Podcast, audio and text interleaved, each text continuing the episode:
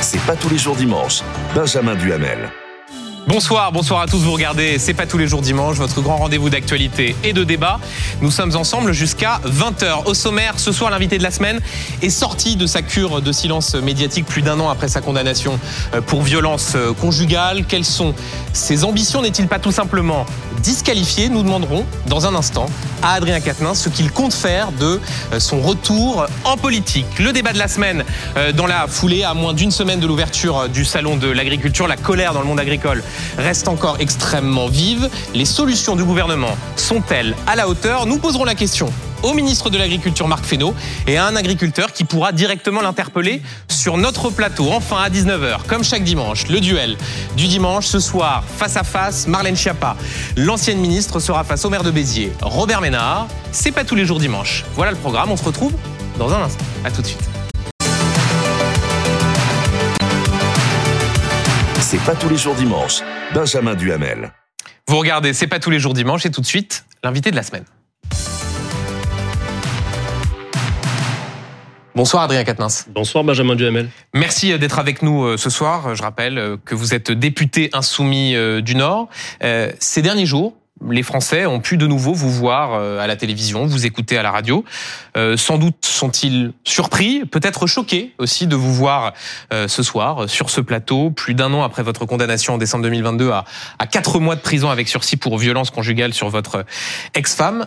Est-ce que vous êtes sûr d'être encore audible? Est-ce que vous pensez vraiment que les Français ont, ont passé l'éponge? Il faudrait leur demander. En tout cas, il y en a beaucoup qui souhaitaient ce retour. Et vous savez, moi, je j'évacue pas hein, les questions qui me sont posées à ce sujet. Benjamin Duhamel, d'ailleurs, on peut y réfléchir, mais hum. euh, c'est vrai, dans un, un, contexte de divorce, euh, euh, il y a des éléments, des faits, des erreurs que j'ai pu commettre dans ma vie qui ont été mises en cause. Je ne les ai jamais minimisées et ni banalisées et je les ai immédiatement regrettés, reconnus. Et d'ailleurs, je n'ai même pas attendu d'être mis en cause par la justice pour les reconnaître. Voilà. Ce que je regrette en revanche, parce que c'est vrai que souvent les gens me posent la question, disent est-ce que vous avez, euh, vous regrettez d'avoir finalement reconnu les faits qui vous ont été reprochés? Moi, je regrette pas de les avoir reconnus. En revanche, il y a une chose qui est sûre, puisque c'était sur votre antenne il y a un peu plus d'un an. Euh, ce que je regrette, c'est les mots qui ont été choisis pour ma bah, défense. Vous savez quoi, Adrien Quatennens? Je, je, comptais euh, vous interroger sur ce sujet, mais comme vous y allez, on va écouter cet entretien que vous aviez fait avec Bruce Toussaint et on en parle juste après. Écoutez. Ce que je vis depuis euh, maintenant quatre mois, c'est d'abord et avant tout une épreuve personnelle. En quelque sorte, depuis qu'il y a cette affaire, il y a un sentiment de pleine puissance et de plein pouvoir, euh, et des choses que je dois accepter que peut-être je ne devrais pas accepter. Voilà, nous sommes le 14 décembre 2022. Euh, quand vous parlez de sentiment de pleine puissance et de plein pouvoir, vous parlez de votre ex-épouse. là, pour le coup, vous comprenez que cette façon, au fond, de vous victimiser est choquée et est précisément donné l'impression de quelqu'un qui, certes, avait admis avoir donné cette gifle à votre femme, mais qui euh, ne comprenait pas la portée de ces actes. Vous avez raison, Benjamin Duhamel. Cette émission, cette interview, je la regrette. Parce que depuis du temps est passé, alors d'abord sur l'aspect privé, euh, désormais nous sommes passés à autre chose, il y a eu un divorce à l'amiable, il y a une page qui est tournée du point de vue personnel, mais surtout il m'a fallu le temps nécessaire pour bien comprendre ce dont il était question. Vous savez, moi je, vous avez été mal conseillé euh, à l'époque. C'est pas une question. Non. vous tenez cette stratégie vous savez, le, de, Vous savez, le euh, premier conseil qu'on m'a donné était celui de ne pas reconnaître, et je n'ai pas respecté ce conseil. Donc, euh, les erreurs que j'ai pu commettre, elles m'incombent entièrement. Voilà, et je, je les prends sur moi. Ce que je veux dire simplement, c'est que ce combat, je le menais déjà avant, le combat contre les violences faites aux femmes, et c'est un combat que je veux pouvoir continuer à mener aujourd'hui. Je l'ai dit, euh, la justice, elle a fait son travail en ce qui me concerne. Les faits qui m'ont été reprochés ont été, ont été condamnés. Mais par contre, il manque beaucoup de moyens pour la justice. C'est-à-dire que parfois, vous savez, moi, j'accompagne même comme député des personnes qui sont euh, victimes alors, en plus, il y a une gradation des faits. Hein. Il y a les faits qui m'ont été reprochés pour lesquels j'ai été condamné, mais il y a des faits aussi autrement plus graves. Et vous savez, la justice. vous, elle parlez des. Attendez juste, Benjamin Diamant, juste parce que c'est important. Euh, encore hier, on a eu l'information, on arrive maintenant au 24e féminicide depuis le début de l'année. Les associations, notamment celles qui m'ont accompagné, elles demandent des moyens supplémentaires. Je voudrais qu'on s'arrête là-dessus une seconde. Il y a le droit, et de ce point de vue-là, vous n'avez pas été condamné à une peine d'inéligibilité. Mais il y a la question de l'exemplarité. Euh, quand on est un représentant de la nation et qu'on veut précisément, comme vous le faites à l'instant, euh, souligner les carences qu'il peut y avoir dans le système judiciaire quant à la prise en compte des violences sexistes et sexuelles. Est-ce qu'au fond, vous n'êtes pas totalement disqualifié pour parler de cela, compte tenu de la condamnation euh, dont vous avez fait l'objet? C'est pas à moi de répondre à cette question, Benjamin Duhamel. Mais si je devais euh, y contribuer, je suis pas certain que la société qui est traversée par cette question. Je veux dire, les associations féministes parlent de, de continuum en termes de violence. Alors évidemment, il y a une gradation, des choses extrêmement différentes, etc. Mais euh, si l'idée c'est de mettre au banc toutes celles et ceux qui reconnaissent leurs erreurs et veulent essayer d'être meilleurs, alors je suis pas sûr que la société s'en soit, améliorée. L'idée, Adrien Quatennens, est de faire un distinguo entre, euh, évidemment, le droit à une seconde chance, forme de droit à l'oubli euh, qui peut toucher les citoyens euh, qui sont condamnés, et l'exemplarité requise quand on est un élu de la République. Est-ce que vous comprenez que certains de ceux qui nous regardent se disent être élu, c'est quelque chose en plus encore? Et quand on a été condamné, même si bien sûr il n'y a pas d'inéligibilité, vous avez le droit, est-ce que sur le plan de la morale, c'est possible d'être de nouveau comme ça audible et de venir sur des plateaux de télé, dans les studios de radio et parler d'actualité?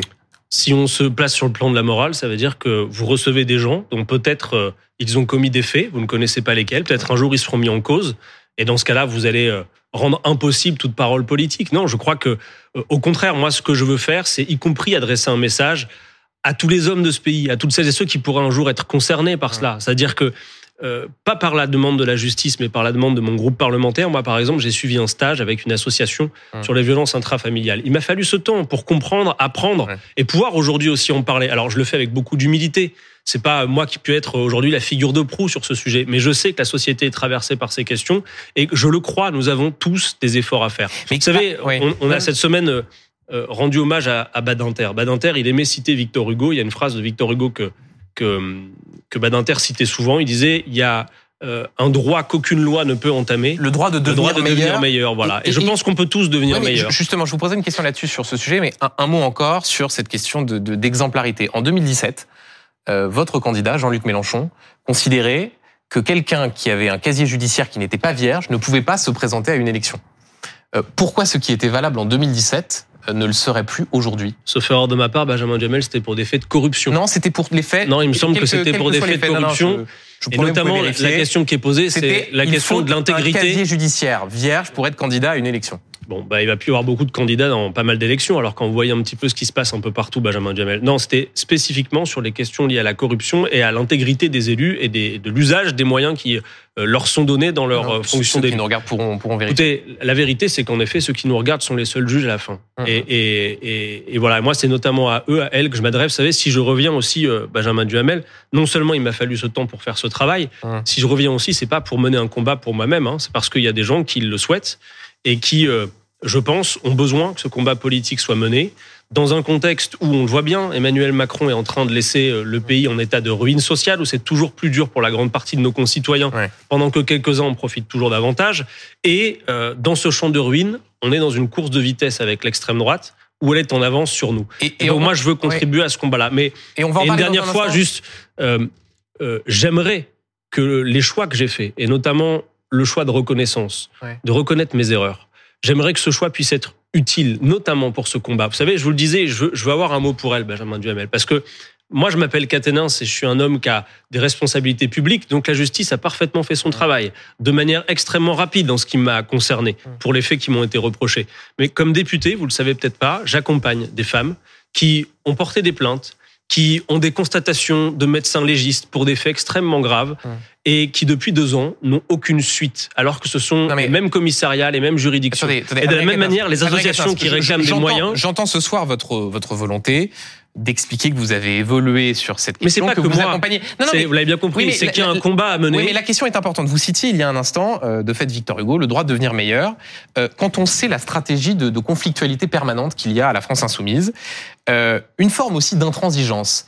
Est-ce que vous pensez vraiment que vous et vos camarades auraient, comment dire, permis à quelqu'un dans une autre famille politique cette même deuxième chance que vous demandez aux Français de vous, de vous concéder. Est-ce que vous auriez eu la même mensuétude? Mais Benjamin Duhamel, d'abord, je vous me défie de trouver une seule fois euh, un propos de ma part ou d'un de mes camarades qui demanderait euh, sans aucune, euh, comment dirais-je, sans, sans aucun détail des démissions, etc. Mais surtout, euh, c'est quand même le combat historique aussi de la gauche Hum. que de penser à la question de la justice euh, réhabilitative. C'est nous Alors, qui avons savez, fait des a un propositions exemple en ce sens. assez, assez précis, peut-être quelqu'un que n'est pas connu du grand public, Jérôme Perra, qui était conseiller du président de la République en 2022, euh, qui voulait être investi, être candidat aux législatives. Il avait été condamné pour violence conjugale. À ce moment-là, la France insoumise, il y a eu une levée de bouclier. Il a renoncé précisément à être candidat aux législatives. À cette époque-là, il n'y avait pas de question de seconde chance ou de capacité à voilà montrer que au fond euh, cette condamnation euh, avait permis de faire changer la mentalité. À ce moment-là, l'idée de votre famille politique était de dire comme il a été condamné, il ne peut pas être candidat aux législatives. Je sais en tout cas que pour ma famille politique, ça n'a pas été une question simple à traiter. Ça, c'est clair. Et je mets au défi euh, les autres formations politiques. Non, mais sur cet exemple-là, c'était une erreur Non, non, mais je, je, ne connais même pas les faits qui ont été précisément reprochés à, à M. Violence conjugale, euh, de mémoire, 14 oui. jours d'ITT pour ah oui, okay. son épouse. Non, mais écoutez, ce que je veux vous dire, c'est que moi, je considère que ma formation politique aussi euh, a fait avancer euh, le sujet dans la manière de traiter la question. Parce que cette question, malheureusement, et je le déplore avec vous, elle va se reposer. Je veux dire, on est 577 parlementaires sur les bancs, tout le monde a une vie personnelle et potentiellement tout le monde peut commettre des erreurs. Alors évidemment, il y a toute une gradation dans les erreurs. Mais donc la manière dont nos formations politiques traitent ce sujet, elle est extrêmement importante. Et à côté de l'aspect uniquement politique, je le redis, mmh. il y a aujourd'hui... Euh, une défaillance pour que la justice puisse entendre et prendre en charge l'ensemble des victimes. On voit que ça n'est pas le cas. On voit encore sur votre plateau hier, il y avait cette femme Radija qui est allée jusque sous les fenêtres euh, du ministère de la Justice pour dire que son bourreau allait sortir de prison, et les associations qui réclament des moyens qu'elles n'ont toujours pas. Voilà. Un, un, mot encore sur euh, précisément les, les prises de position de, de, votre famille politique sur cette question des violences sexistes et sexuelles. Euh, il y a quelques jours, on pouvait entendre la présidente du groupe La France Insoumise, Mathilde Panot, euh, expliquer que dans l'immédiat, il ne fallait plus que le service public diffuse des films euh, avec Gérard Depardieu. Elle citait en l'espèce Cyrano de Bergerac. Euh, est-ce que vous comprenez que quand on écoute cela, on se dit quel incroyable de poids de mesure il peut y avoir quand d'un côté euh, on considère que vous pouvez reprendre des activités politiques au sein du groupe La France Insoumise et quand dans le même temps on dit de Gérard Depardieu qui n'est pas encore condamné, hein, il est mis en examen, euh, que ces films ne peuvent plus être diffusés sur le service public. Il y a une incohérence flagrante. Excusez-moi, mais Gérard Depardieu, il est accusé de quoi, Benjamin Duhamel? Il est accusé de viol et d'agression sexuelle. Ouais, je pense que c'est est... pas très habile de votre part de tout mettre sur le même il plan. Il est présumé innocent, il n'est pas okay, condamné. Ok, alors écoutez-moi. Je vais vous dire quelque chose de très simple sur le sujet. D'abord, les séquences vidéo qui ont été vues de Gérard Depardieu, euh, sont abjectes et elles laissent peu prêter, elles laissent peu prester euh, au doute en réalité. Mmh. Ensuite, on parle souvent, et moi j'en suis d'accord, de la présomption d'innocence, mais pourquoi ne pas parler aussi d'une présomption de crédibilité? Puisque vous avez raison, Benjamin Duhamel, seul un juge peut décider que mmh. quelqu'un est coupable, c'est vrai, mmh. mais pourquoi devrions-nous a priori considérer que les femmes qui prennent la parole, elles seraient des menteuses? Moi, je ne suis pas d'accord avec cette idée. Ah, Adrien Catin, c'est absolument pas non, ce que mais... je dis. Ce que je souligne, c'est le oui, décalage qu'il peut attendez, y avoir attendez, viens, entre une forme d'intransigeance quand il s'agit en l'espèce de Gérard Depardieu et non, davantage de mansuétude dans votre Permettez-moi d'abord de souligner que, en termes de gradation, vous avez l'air de tout mettre sur le même plan quand même. Pas du tout. C'est-à-dire les accusations et les absolument faits qui m'ont été reprochés. C'est si on est sur une question de principe. Et pourquoi pas non plus, je sais pas. Non, bon. Non, non, c'est une question de principe. Ensuite, ensuite, il y a une question qui me paraît euh, extrêmement importante, c'est qu'il faut que ces femmes puissent être entendues. Il y a des plaintes de déposer notamment, et il y a une question, oui, je crois, de contextualisation des œuvres. Il ne s'agit pas, et Mathilde Panot dit pas, il faut interdire la diffusion Elle de dit tel ou dans les médias, il faut plus que Cyrano de Bergerac passe à la télévision. Écoutez, moi je pense qu'il faut laisser à chacun, notamment aux programmateurs, l'appréciation de pouvoir décider si c'est le bon moment pour mettre en avant certaines figures, en effet, et notamment, je vais vous le dire, quand M. Macron fait le choix de rendre hommage, comme il l'a fait à Gérard Depardieu en disant que c'était la fierté de la France, je pense que c'est une provocation. Donc vous voilà, êtes d'accord avec elle quand elle explique que le service public ne doit plus diffuser les films Je pense en tout cas qu'il faut euh, contextualiser désormais les œuvres. Et puis même, je vais vous dire, euh, il y a des œuvres qui, dans leur création même, euh, elles ont fonctionné sur l'extorsion du consentement. Regardez par exemple le témoignage de Judith Godrèche sur la fille de 15 ans, où en réalité on voit le, le mélange des genres qu'il y a. Donc a même des œuvres qui sont créées avec l'extorsion du consentement. Ouais. Donc je pense que sur ces sujets-là, voilà, il faut raison garder. Et, et, je crois que oui, des œuvres doivent être contextualisées dans ce contexte. Euh, un mot encore sur euh, un sujet qui est lié. Cette semaine aura lieu la cérémonie des Césars avec un dispositif de, je cite, non mise en lumière des personnes qui seraient mises en cause par la justice en cas de de mise en examen ou de condamnation pour des faits de, violence, notamment à caractère sexiste ou sexuel. Euh, C'est-à-dire qu'un participant à un film éligible sera alors exclu de la cérémonie, ne pourra pas monter sur scène pour récupérer sa, euh, sa récompense. Euh, c'est normal ou c'est excessif? Là, on parle même de des gens qui seraient seulement mis en examen. Écoutez, ça peut se comprendre. Moi, les gens qui sont mis en cause, je pense qu'en effet, c'est compliqué de les mettre en lumière euh, quand des faits leur sont reprochés à ce moment-là. Et, et, que, si vous voulez, ces combats-là ont nécessité euh, parfois tellement justement peu de nuances pour pouvoir avancer que euh, faut pas aujourd'hui qu'on fasse la leçon euh, aux femmes qui décident de prendre la parole et même si parfois il y a des prises de position qui sont radicales, il faut que cette cause-là avance mmh.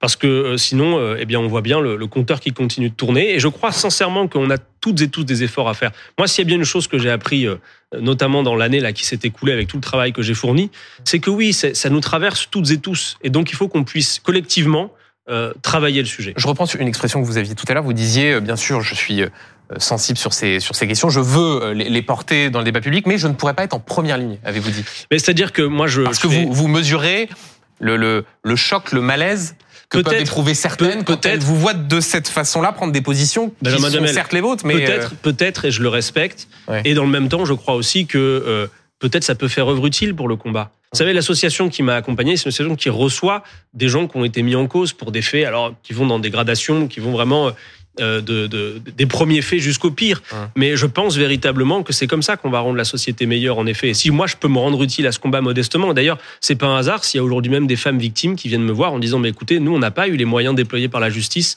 que euh, votre cas a suscité et on aimerait bien que ce soit le cas. Et il nous faut des moyens supplémentaires pour ça. Et donc si je peux relayer leurs paroles, évidemment, je le ferai. vous vous êtes pardonné ce, ce que vous avez fait, cette main levée sur votre euh, ex-épouse? Non, non, je, je ne me suis jamais pardonné. D'ailleurs, je vous l'ai dit, Benjamin Duhamel, euh, cette main levée, elle a été mise en cause euh, longtemps plus tard, dans le cadre du divorce, et j'ai pas attendu qu'elle soit rendue publique pour la regretter. J'ai toujours considéré qu'à partir du moment où ça m'était arrivé, eh bien, euh, il y avait une ligne rouge qui était franchie. De la même manière qu'au moment du divorce, euh, je pense que j'aurais dû, en effet, lâcher prise et accepter l'idée de cette rupture que j'avais du mal à accepter. Et voilà, et voilà toutes les raisons pour lesquelles, à cette époque, j'ai commis des erreurs et qu'il m'a fallu ce temps pour travailler dessus. Euh, Un mot encore avant de- de- d'aborder les sujets d'actualité. Avant votre condamnation, vous étiez vu euh, comme le dauphin de Jean-Luc Mélenchon, euh, comme son potentiel successeur.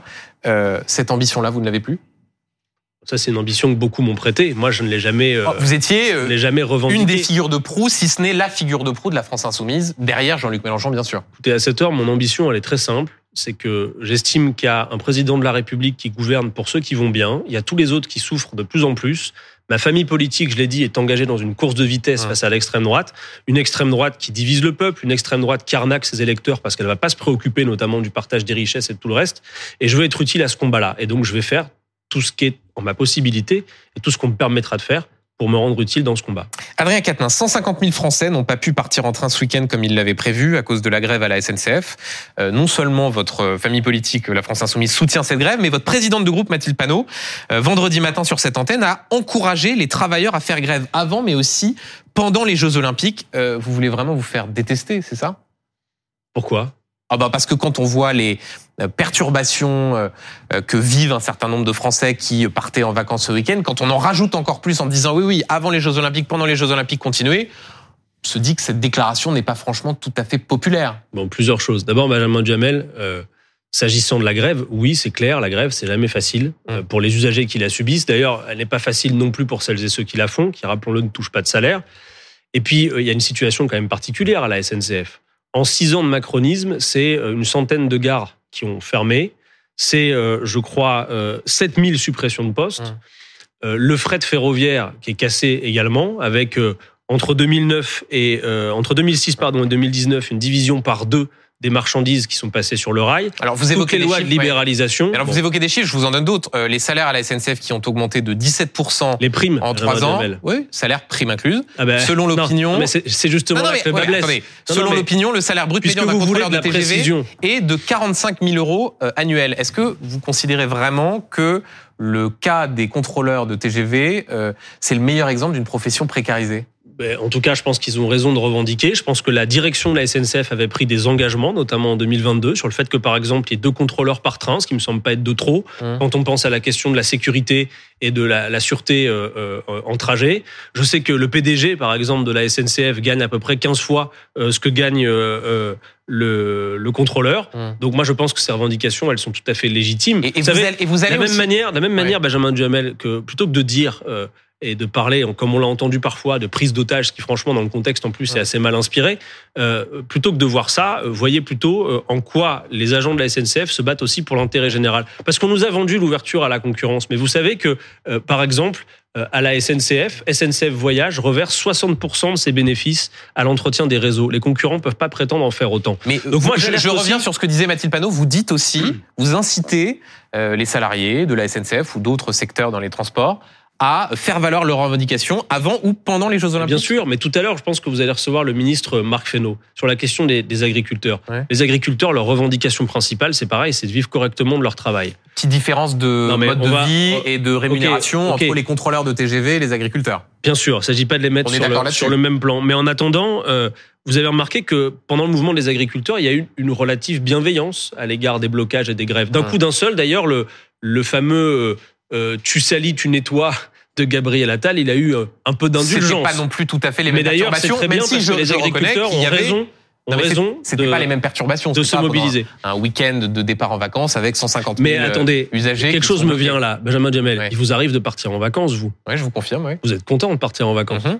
Vous savez pourquoi vous vous, aussi, le-. Bien sûr. Vous savez pourquoi vous le pouvez Oui, parce que euh, le Front populaire a Ah. permis les congés C'est bien de payés, le dire, une quand conquête même. sociale. Mais attendez, l'idée Ah ouais. ici, non mais l'idée ici n'est pas de, euh, comment dire, de ne pas voir le, le Parce que regardez les conséquences des mobilisations sociales. C'est jusque là. Petite page de publicité Pardon, pour la vous- grève. attendez, Même juste, si vous faites le parallèle avec les congés payés. Là, c'est une revendication catégorielle. À l'époque, quand euh, quand le Front populaire se bat pour mettre en place les congés Et- payés, mais pour tout le monde. parfois, les revendications catégorielles, elles profitent ensuite à tout le de monde, pour que les primes puissent être incluses dans leur salaire. Non, mais Bah, regardez même. exactement, ça concerne pas exactement tout le monde. 68 plus 35% du SMIC, plus 10% de salaire pour tous. Ouais. En 36 plus 30% de salaire, deux semaines de congés payés. C'est pour tout le monde, les ça. augmentations successives. Eh bien, peut-être qu'après, les standards vont se développer pour tout le monde Ouais. et que là où on permet d'augmenter les salaires, eh ben, on puisse le faire. Voilà. Vous savez, Benjamin Jamel, moi, je vais, puisque je suis pas certain qu'après, euh, le fil de notre entretien nous permette de parler encore de la situation sociale dans ce pays.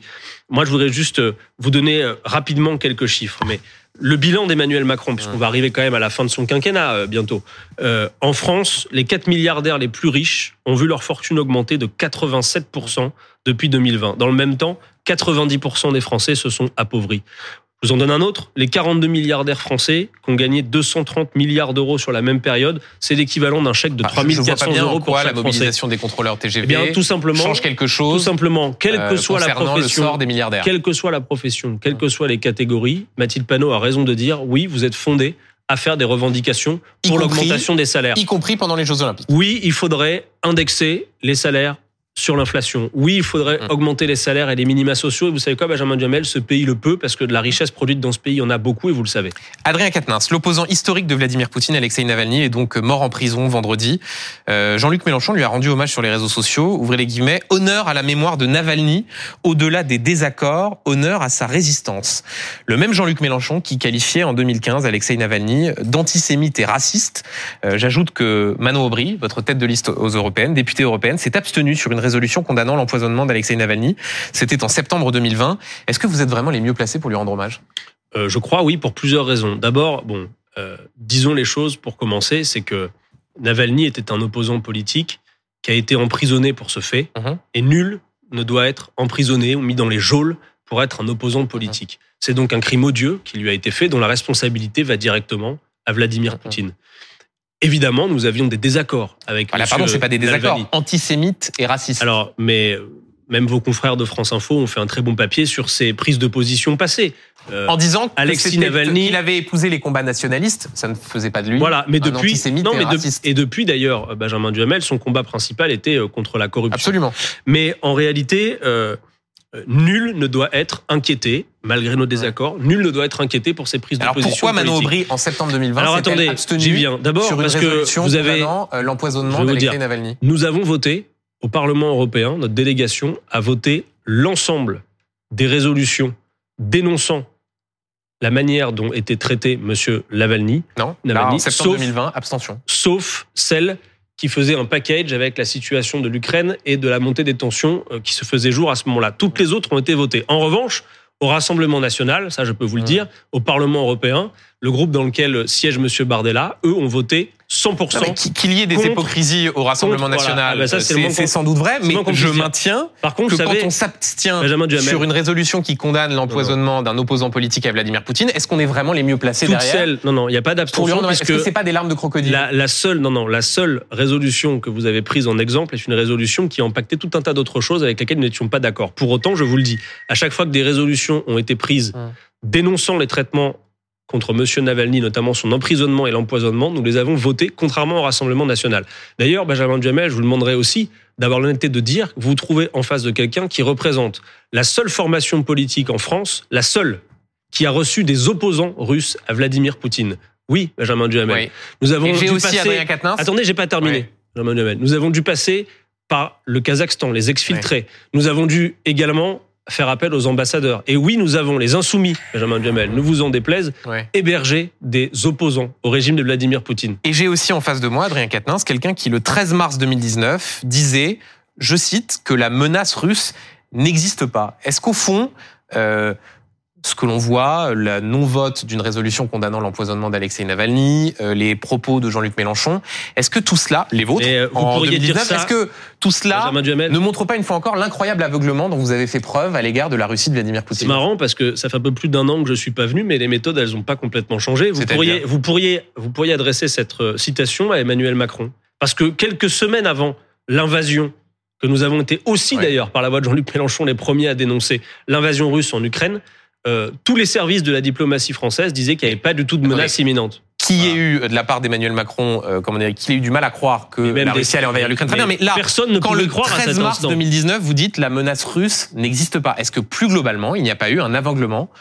de votre part sur la Russie de Vladimir Poutine, non seulement le risque géopolitique avec l'invasion de l'Ukraine, mais aussi ses Duhamel. méthodes? Benjamin Duhamel, personne n'a venu voir une telle situation. Et quand nous disions que euh, ni la Russie ne devait envahir le voisin ukrainien, ce qui est euh, complètement contraire au droit Ouais. international, ni l'OTAN ne devait s'étendre jusqu'à la frontière russe, nous n'avions pas dit autre Mais chose. En mars 2019, Alexei Navalny est déjà, euh, euh, comment dire, criminalisé comme opposant politique. Oui, mais c'est pas le seul. Et il y a plein d'opposants au régime russe que déjà à l'époque nous soutenions. Ouais. Nous n'avons jamais soutenu le régime de Vladimir Poutine. Ouais. Allez demander des comptes à Madame Le Pen, qui elle y est allée. J'ai le souvenir de Jean-Luc Mélenchon expliquant que Vladimir Poutine avait fait le travail en bombardant euh, la Syrie. Mais vous voulez qu'on fasse quoi là Non, mais c'est juste pour. les- Vous voyez bien le, le sujet autour d'Alexei Navalny, c'est la question d'une forme soit de naïveté, Non soit mais attendez, non il n'y a pas de naïveté ni d'aveuglement. On a, on a, on d'ailleurs le droit, on a d'ailleurs le d'être en désaccord avec des gens. Moi, il y a des gens avec qui je suis en désaccord politique. Je ne certainement pas le sort qui a été réservé à Navalny ni à personne. Voilà, on a un droit fondamental à critiquer un régime, à critiquer une politique sans être mis en cause pour ce fait. Voilà. Pour le reste, parce que euh, quand même, ce qui a été aussi euh, au cœur de l'actualité sur la situation, euh, euh, notamment en Ukraine, c'est euh, la rencontre entre M. Macron et M. Zelensky. Et nous, nous n'avons pas changé de ligne rouge. La ligne rouge, la France s'est engagée à accompagner, à aider l'Ukraine. Elle doit donc Vous le êtes faire. d'accord, vous soutenez? Elle, à partir du moment où elle s'y est engagée, elle doit tenir ses engagements. La ligne rouge se situe dans le fait, vous le savez, de ne pas devenir nous-mêmes co-belligérants, d'une part. Et puis ensuite, il y a toute la question qui va notamment se traiter au moment des élections européennes sur, vous savez que beaucoup proposent, l'adhésion de l'Ukraine à l'Union européenne. Et vous y êtes opposé. Là-dessus, nous sommes en désaccord, et notamment pour une raison. On a parlé d'un mot tout à l'heure d'agriculture. Mm, mm, mm. Allez demander aux syndicats agricoles ce qu'ils pensent, ne serait-ce que de la levée des taxes et ce qu'elle a produit, par exemple, sur le poulet, où c'est une catastrophe. Donc, euh, euh, j'attire votre attention sur le fait qu'on ne peut pas, euh, parce qu'il y a ce conflit et parce qu'il y a euh, l'action détestable de la Russie en Ukraine, eh bien, en quelque sorte, nous faire avaler de force euh, euh, l'adhésion de l'Ukraine à l'Union européenne. Adrien Quatennens, autre sujet euh, géopolitique, le président brésilien Lula a accusé ce dimanche euh, Israël de commettre un génocide euh, à l'égard des Palestiniens euh, à Gaza. Euh, il a également fait un parallèle avec la Shoah. Ce qui s'est passé, je cite, s'est déjà produit lorsqu'Hitler a décidé de tuer les Juifs. Voilà ce qu'a dit le, président du Brésil, Lula. Euh, c'est un ami de Jean-Luc Mélenchon, c'est un ami de la France insoumise. Ça veut dire que vous êtes d'accord avec lui? En tout cas, ce que je vois, Benjamin Duhamel, c'est que depuis le 7 octobre et le massacre odieux qui a été commis par le Hamas sur le sol israélien, où des femmes, des hommes, des civils ont été visés de manière atroce, et il y a encore des otages dont on espère la libération, c'est à nous qu'on demande beaucoup de comptes, alors que dès le départ, nous avons condamné et fait preuve de compassion envers les avez, victimes. vous avez- vous avez condamné attendez. et refusé de Laissez-moi de parler. terroriste. Non, Mais là, ma question Non, était non, directement sur les propos de Lula. En fait, en réalité, quand vous posez des questions, vous, Ouais. vous parsemez vos questions de plein d'informations. Vous dites, vous avez Là, la question, refusé de qualifier le Hamas. De Vous pourriez mouvement dire la même chose à vos collègues de l'AFP qui ne qualifient pas le mouvement Hamas euh, de terroriste. Et pour des raisons. pas- et qui ne sont pas des pour des raisons- non, politiques non, mais et bien que je n'ai pas Et l'occasion donc, il y a des- d'interviewer, raisons euh, à ça. Et on pourrait en parler longtemps. C'est-à-dire, on peut parler d'actes terroristes, on peut parler de crimes de guerre, sans nécessairement s'embarquer Hum. dans une vision du monde qui nous emmène au choc des civilisations qu'on connaît. Alors sur les Ce que je propos veux de dire, Lula, alors, sur les propos de Lula, Ce que je veux dire, c'est Est-ce que, que vous êtes sur, les propos, vous sur les propos de Lula, Benjamin Duhamel, ce que je veux vous dire, c'est que maintenant, c'est à votre tour, à vous journalistes, parce que vous en recevez ici des gens. Plutôt que de demander des comptes aux insoumis, allez maintenant à présent, et moi je vais vous regarder faire, vous et vos collègues, bien sûr. allez demander des comptes à toutes celles et ceux qui, depuis le 7 octobre, de l'extrême droite jusqu'à la Macronie et même une partie du Parti socialiste nous expliquent que les civils qui seraient morts à Gaza seraient, je cite, des dommages collatéraux, qu'en réalité ils n'auraient pas été visés. Benjamin Duhamel. Non mais attendez, Adrien Quatennens, Non, non, non, pardon, non, parce, là, que là, parce que là c'est important, vous, en Oui. plus vous vous expliquez, faites votre travail. Ce que je peux vous dire, Ouais. c'est que quand on a des responsables politiques qui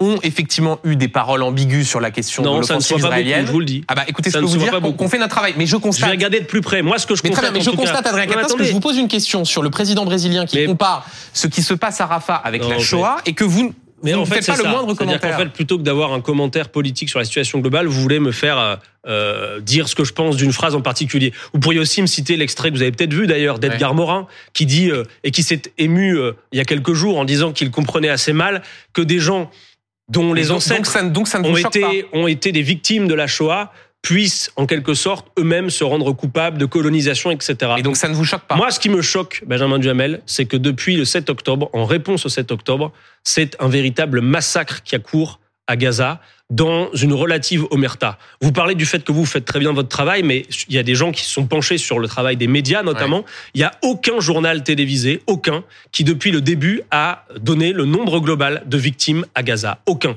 On en est à Écoutez, 30 000, on en est à je 30 sais pas 000 pour les journaux télévisés, ce que je peux vous Alors dire, c'est que ici, puisqu'il s'agit sur de faire... TV, les chiffres sont donnés, mais pardon, Attendez. Benjamin Duhamel, non, non, Non, non, c'est moi, qui- moi vous demande Non, non, pardon. non, non, non. Et c'est moi, qui vous pose, demande moi, je vous pose une un question. Il y a une phrase du président du Brésil. Lula, qui compare ce qui se passe à Gaza avec la Shoah.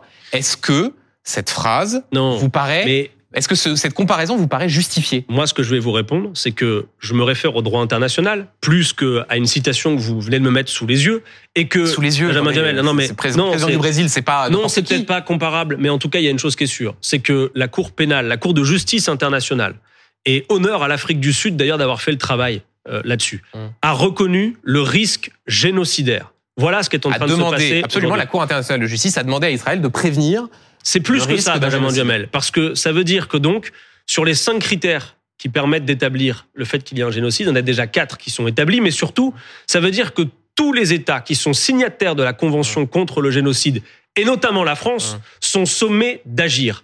Benjamin Duhamel, vous savez, cette semaine à l'Assemblée nationale, nous avons reçu des médecins français qui reviennent de Gaza. D'accord? Vous savez ce qu'ils nous disent? Ils nous disent que sur 100% des gens qu'ils ont eu à soigner, ils n'ont vu aucun combattant. Que des civils. Beaucoup d'enfants. Mmh. Des enfants à qui on tire dans la tête. Une infirmière a raconté cette histoire d'une petite fille de 7 mois. Toute sa famille a été décimée par les bombardements. On lui a amputé les deux bras. Et le médecin disait, je l'ai sauvée et je m'interroge sur le fait de savoir si j'ai bien fait de sauver cet enfant. Elle a perdu toute sa famille et elle est amputée des deux bras. C'est un véritable massacre. Et en revenant en France, il disait, mais ce monde est fou.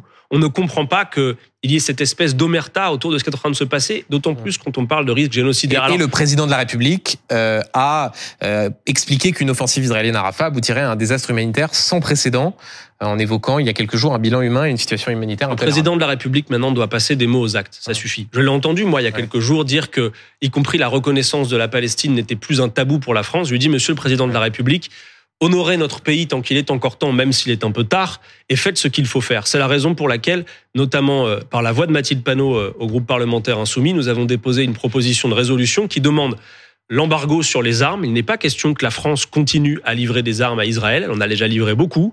Nous demandons la reconnaissance de l'État de Palestine et qu'enfin une solution diplomatique soit trouvée avec, comme prémisse de tout ça, le cessez-le-feu. Pardon, je vais y revenir. Euh, Est-ce que vous êtes choqué par les propos du président brésilien qui fait une comparaison entre la Shoah, 6 millions de juifs exterminés pendant la Seconde Guerre mondiale, et ce qui se passe en ce moment? À Rafah, aussi meurtrière soit euh, l'offensive israélienne, aussi disproportionnée Est-ce que vous êtes choqué par ces propos? Je suis davantage choqué par ce qui se passe véritablement aujourd'hui à Gaza et au risque génocidaire. Et je pense qu'on n'a pas besoin de discuter pendant euh, des heures de ce qu'a dit euh, Lula. Non, il n'y a pas de, de signe égal à mettre entre la Shoah et ce qui est en train de se passer. Non, mais c'est difficile à Pour autant, mais non, c'est pas difficile, c'est juste Non, que c'est pas intéressant. En ah fait, bah, je pense que. mais attendez. non, mais oui, non, mais voilà, Excusez-moi, c'est. président du Brésil, Oui, oui, bien euh, sûr, qui est en bien plus euh, quelqu'un dont Bien vous êtes sûr, proche, c'est assez euh, Bah légitime oui, de là, poser la écoutez, question. ouais. s'il faut faire un peu preuve de, de moins de nuances Hum. aussi sur cette question-là pour se faire entendre, alors je supporte qu'on fasse preuve d'un peu moins de nuances. Oui, Ah, ça, c'est parce sûr qu'il que serait, il serait vraiment temps de se réveiller. ça, c'est sûr qu'en l'espèce, moins Parce de que vous nuances, savez, faire une comparaison, Toutes euh, celles ouais. et ceux, euh, si importants personnages de l'État qu'ils soient, que vous avez reçus, Hum. qui ont parlé de droit inconditionnel d'Israël à se défendre, Et on leur a etc. posé la question. Mais tout cela, va falloir les rattraper par le col, Ouais. Benjamin Duhamel, leur poser la question. Parce que ce qui est en train de se passer là-bas, c'est un génocide. Les médecins, eux, nous le disent. Vous parlez de risque génocidaire, ils nous disent c'est pas un risque génocidaire là-bas, c'est un Donc, génocide vous allez qui est encore en plus cours. loin que euh, ce que dit la Cour internationale. Moi, je de vous répète ce que disent les médecins en tout cas. Euh, Adrien Quatennens, quelques questions politiques pour terminer. Dans moins de, de 4 mois euh, auront lieu les élections européennes. Euh, dans les sondages, la liste de Raphaël Glucksmann, soutenue par le Parti Socialiste, devance la liste insoumise de Manon Aubry. Vous n'êtes plus le pôle moteur à gauche? On va voir ce que ça donne. D'abord, moi, il y a une chose qui est, qui est absolument certaine, c'est que je déplore que la NUPES, qui est née après l'élection présidentielle de 2022 et, et les 22% de Jean-Luc Mélenchon à l'élection présidentielle, qui a réussi le succès qu'on lui connaît au moment des élections législatives, euh, n'est plus court aujourd'hui. Hum. Et d'ailleurs, c'est notre souhait, nous, de poursuivre cela. Que montrent les sondages en ce moment, Benjamin Duhamel? Ils montrent que vous avez d'abord un fait qui est quand même assez intéressant, c'est que le macronisme est quand même en rude déclin. hein, c'est une chute très nette, compte tenu de tout ce qui se passe dans le pays et de la souffrance sociale dont on a parlé tout à l'heure notamment. Que le Et puis vous avez euh, l'extrême droite, l'extrême droite qui est euh, en, en- en dynamique. Et nous, on serait réduit à quoi? À rejouer un match des gauches à cette occasion? Non, ça n'est pas possible. Je pense que c'est absolument irresponsable. D'ailleurs, il y a une tribune qui est parue aujourd'hui, qui a été signée par plusieurs élus euh, au Parlement européen, mais aussi euh, à l'Assemblée nationale, des élus écologistes, des élus euh, communistes, des élus insoumis, qui réclament encore un sursaut pour avoir cette liste commune. Pourquoi? Parce que si nous l'avions, Mal barré. Hein. peut-être, mais si nous l'avions, et c'est important de le répéter, il y aurait aujourd'hui la possibilité pour nous d'être en tête des élections européennes. C'est-à-dire, quelle est l'analyse du paysage politique qui va être faite à l'issue du scrutin du mois de juin Est-ce que c'est encore un duel entre M. Macron et, et Mme Le Pen ou est-ce que c'est autre chose? Eh bien, il y aurait la place pour que ce soit autre chose. Et donc, c'est ça qu'il nous faudrait faire. Nous, ce que nous allons essayer de faire avec la France Insoumise, c'est d'avoir en tout cas la liste la plus unitaire possible Ouais. et de faire en sorte, à l'occasion de ces élections européennes, de permettre à la participation populaire de s'accroître. Et puisque vous parlez de la dynamique du Rassemblement national, moi, je, c'est ça aussi qui m'intéresse. Je veux m'adresser, y compris aux électeurs du Rassemblement national. Mmh. Parce que parfois, on a quand même le sentiment que le vote, finalement, contestataire, ce serait celui-ci. Que le vote populaire, ce serait celui-là. Moi, je vous le dis. Ah bah, dans les sondages, Bah ouais, euh, mais les justement, moi, j'ai, d'autres sondages à vous se donner. portent sur le RN. Et cela étant dit, le premier parti de France, si j'ose dire, c'est l'abstention. On va parler de l'abstention juste Ah ouais. après, si vous voulez bien, d'un mot. Mais oui, d'abord sur le Rassemblement national. Ouais. Vous savez, 84% des électeurs du Rassemblement national sont pour la hausse du SMIC. Et à l'Assemblée nationale, on a vu le Rassemblement national voter contre. Donc en fait, voter Rassemblement national, c'est souvent mettre un but contre son camp. Vous avez 90% des électeurs du RN Ouais. qui sont, par exemple, pour l'indexation des salaires sur l'inflation. Les députés RN votent contre. Ils sont 87% les électeurs du RN à être pour le rétablissement de l'ISF. Mais, Madame Le Adrien Pen vote contre. il- Donc reste- si vous voulez, Il nous reste peu de temps, vous parlez du RN et euh, restons-y. Euh, il y a eu un sondage pour Valeurs Actuelles fait par l'IFOP qui a testé une hypothèse de second tour à la présidentielle entre Jean-Luc Mélenchon et Marine Le Pen. Regardez le résultat. 64% Marine Le Pen, 36% Jean-Luc Mélenchon.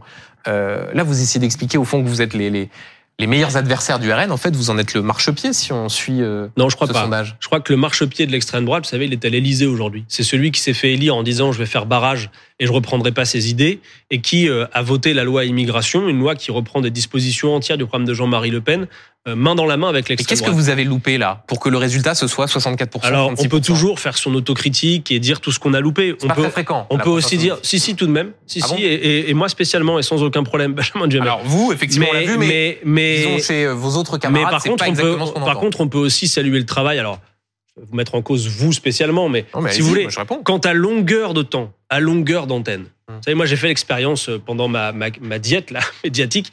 Il y a des gens qui me disent Ah, quand même, il y a un problème Mélenchon. Je dis Mais lequel? Bah, tout de même, dès qu'on allume la télé, ils parlent d'un problème Mélenchon. Hum. Vous avez plein de gens qui ne savent même pas vous dire précisément quoi, mais il y a ce bruit de fond qui est entendu. Moi, je vais vous dire une chose, Benjamin Duhamel.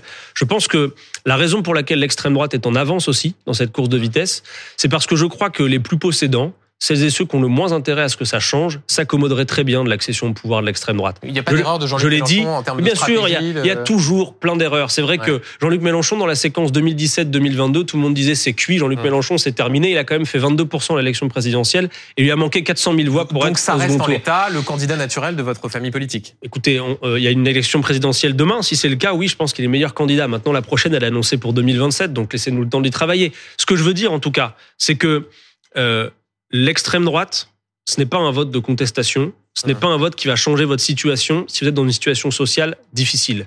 En revanche, il y a une chose qu'il faut faire. Oui, vous avez parlé de cela, Benjamin Duhamel, c'est lutter contre l'abstention.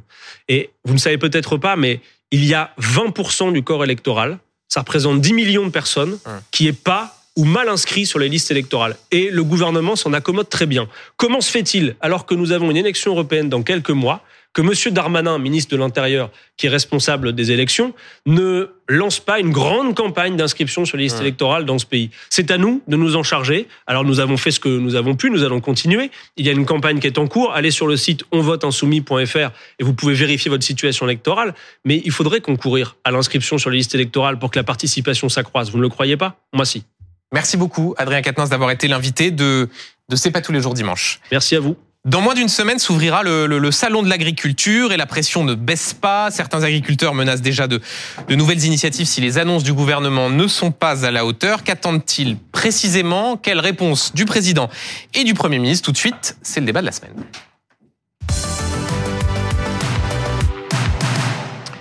Et pour aborder toutes ces questions, quoi de mieux que d'avoir autour de ce plateau les principaux interlocuteurs de cette crise agricole qui n'en finit pas. Bonsoir Marc Fesneau. Bonsoir. Vous êtes ministre de l'Agriculture. J'accueille également sur ce plateau Quentin Le Guillou. Bonsoir. Vous êtes agriculteur céréalier à Saint-Lubin-de-la-Haye en Eure-et-Loire. Et je précise que vous êtes également secrétaire général adjoint des jeunes agriculteurs. Vous faites euh, céréalier, donc c'est-à-dire que... Céréalier, grande culture, grande culture colza, blé, orge, blé, maïs, euh, maïs voilà. orge. Et j'accueille également Géraldine Bonsoir, Bonsoir Géraldine, euh, en chef euh, au point. Je commence avec vous, Quentin Le Guillou. Euh, à une semaine de l'ouverture du salon, qu'est-ce que vous avez envie de dire au ministre qui est euh, qui est en face de vous, que la colère est encore vive, que vous n'êtes pas satisfait de ce qui a été annoncé jusque-là par, par le gouvernement? Ben, la, colère, elle est encore vive, oui. Euh, Aujourd'hui, euh, on a eu énormément de, de rendez-vous, on a pu euh, échanger sur toutes les problématiques. on a une impression d'avoir été, on a été écouté. Aujourd'hui, on a été écouté, maintenant compris euh, c'est là aujourd'hui où on se pose la question est-ce qu'on a bien été compris jusqu'au bout? On sent des avancées sur certains euh, sur certains points, mais de l'autre côté, ça patine un petit peu. Alors on a sur des quoi, sujets par exemple? Pour euh, bah, être concret vais, pour ceux qui nous regardent. Je vais je vais aujourd'hui tout ce que toute l'incompréhension qu'on peut avoir. Euh, je vais, je vais prendre l'exemple, euh, moi, sur l'exploitation. Euh, je suis en agriculture conservation, donc j'ai fait le choix de réduire le CO2, de capter du carbone. Et en face de ça, on va nous parler plan éco-phyto, on va augmenter le, le, le, pourcentage de bio, avec une filière bio aujourd'hui qui est nettement en crise, hein, clairement en crise, même avec 0,1 de, de, de, pourcentage de conversion, conversion des conversions. donc un avenir pour le bio qui est aujourd'hui très compliqué, très incertain. Et on me dit, on va réduire les produits chimiques, on va réduire les engrais, etc. Donc ça veut dire un travail du sol intensif où je vais retourner travailler mon sol. Donc je vais relâcher du CO2, je vais retirer mon carbone. Donc aujourd'hui, c'est un peu on marche sur la tête. C'est ça aussi qui est un peu le message. On en est où sur tous ces sujets-là? Ecofito, on est prêt sur travailler. Sauf que aujourd'hui, on a l'impression que nous, la jeune génération et génération actuelle d'agriculteurs et les prochains qui vont arriver, on doit réparer les erreurs qu'on a fait sur le sur tout le depuis plusieurs générations. depuis plusieurs générations. Sauf qu'aujourd'hui, c'est un petit peu à l'alarme et on a l'impression d'être pris, mmh. des problèmes de revenus, des problèmes de prix. Euh, voilà. Et, et on, on, va parler précisément de cette question des revenus et du plan Ecofito, mais vous voyez, Marc Fesneau, euh, quand on, on, entend ce que vient de dire Quentin Le Guillou, d'autres agriculteurs, il y a quand même un paradoxe. Euh, 400 millions d'euros ont été annoncés pour euh, essayer de résoudre cette crise agricole, et on a l'impression que ça ne calme pas le, le mécontentement. Comment ça se fait? Mais je n'ai jamais pensé, et vous d'ailleurs vous m'avez entendu le dire, qu'il suffisait d'avoir des plans d'urgence, parce que pour un certain nombre de mesures, c'est des plans d'urgence qui répondent à des crises. Mmh. Mais pour sortir d'une crise comme celle-là, qui est une crise à la fois du moment, la viticulture, l'élevage, les céréales, on y reviendra peut-être tout à l'heure, avait qu'une question de moyens. Il y a une question, ce qui est, des, ce qui est décrit là, c'est une question de trajectoire et de la façon dont on aborde la question de la transition. L'agriculture de conservation des sols, c'est une agriculture qui utilise, à très faible dose d'ailleurs, un produit qui est célèbre, qui s'appelle le glyphosate. Elle a des vertus immenses qui sont celles de pouvoir améliorer la qualité du sol et stocker du carbone.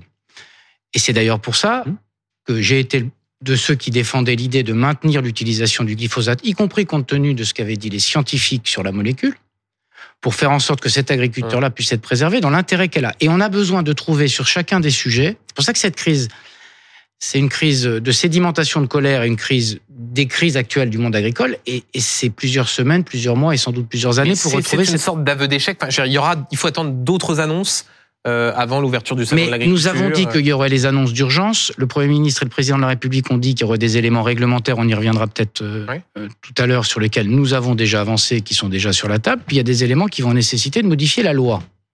Pour modifier la loi, il faut qu'il y ait un texte. Le texte sera rendu public d'ici le salon de l'agriculture. C'est la loi d'orientation agricole à laquelle les jeunes agriculteurs sont particulièrement attachés, puisque c'est eux qui en ont eu, au fond, l'initiative et l'idée. Pour être honnête, il faut rendre à César ce qui est à César, comme on dit. euh, avec la question de l'installation de la formation, mais aussi avec les questions de souveraineté qui seront réincrémentées dans le texte, et puis euh, aussi les questions de simplification. Euh, la simplification, parfois, ça nécessite de modifier la loi. Et puis on a des sujets européens sur un certain nombre de mesures, ce qu'on a essayé de faire sur la question de la jachère, qui a, qui a été un temps long. C'est la jachère, elle apparaît pas au moment de la crise. La question de la jachère, elle est apparue quand. Et là-dessus, euh, vous avez obtenu. On a obtenu une avancée de, du niveau prolongation de la européen. qui- dérogation. Oui, euh, pro- prolongation, mais en fait, ce qui est, ce qui est quand même désolant, c'est qu'il en a fallu arriver là. Il a, il a fallu, il a fallu qu'on sorte quand même, parce qu'on vous Si avait quand même me demandé. permettre- Bah, Enfin, on, on vous a quand même demandé, alerté plusieurs fois qu'il fallait vraiment insuffler. Alors, il y avait le sujet de l'Europe, où l'Europe devait se- s'emparer, euh, bien sûr, de, sur les jachères. Et là, aujourd'hui, on nous dit, euh, OK, c'est bon pour les jachères. Bon, maintenant, on est sur quel pas de temps? Un an, deux ans? Il faudra recommencer l'année prochaine?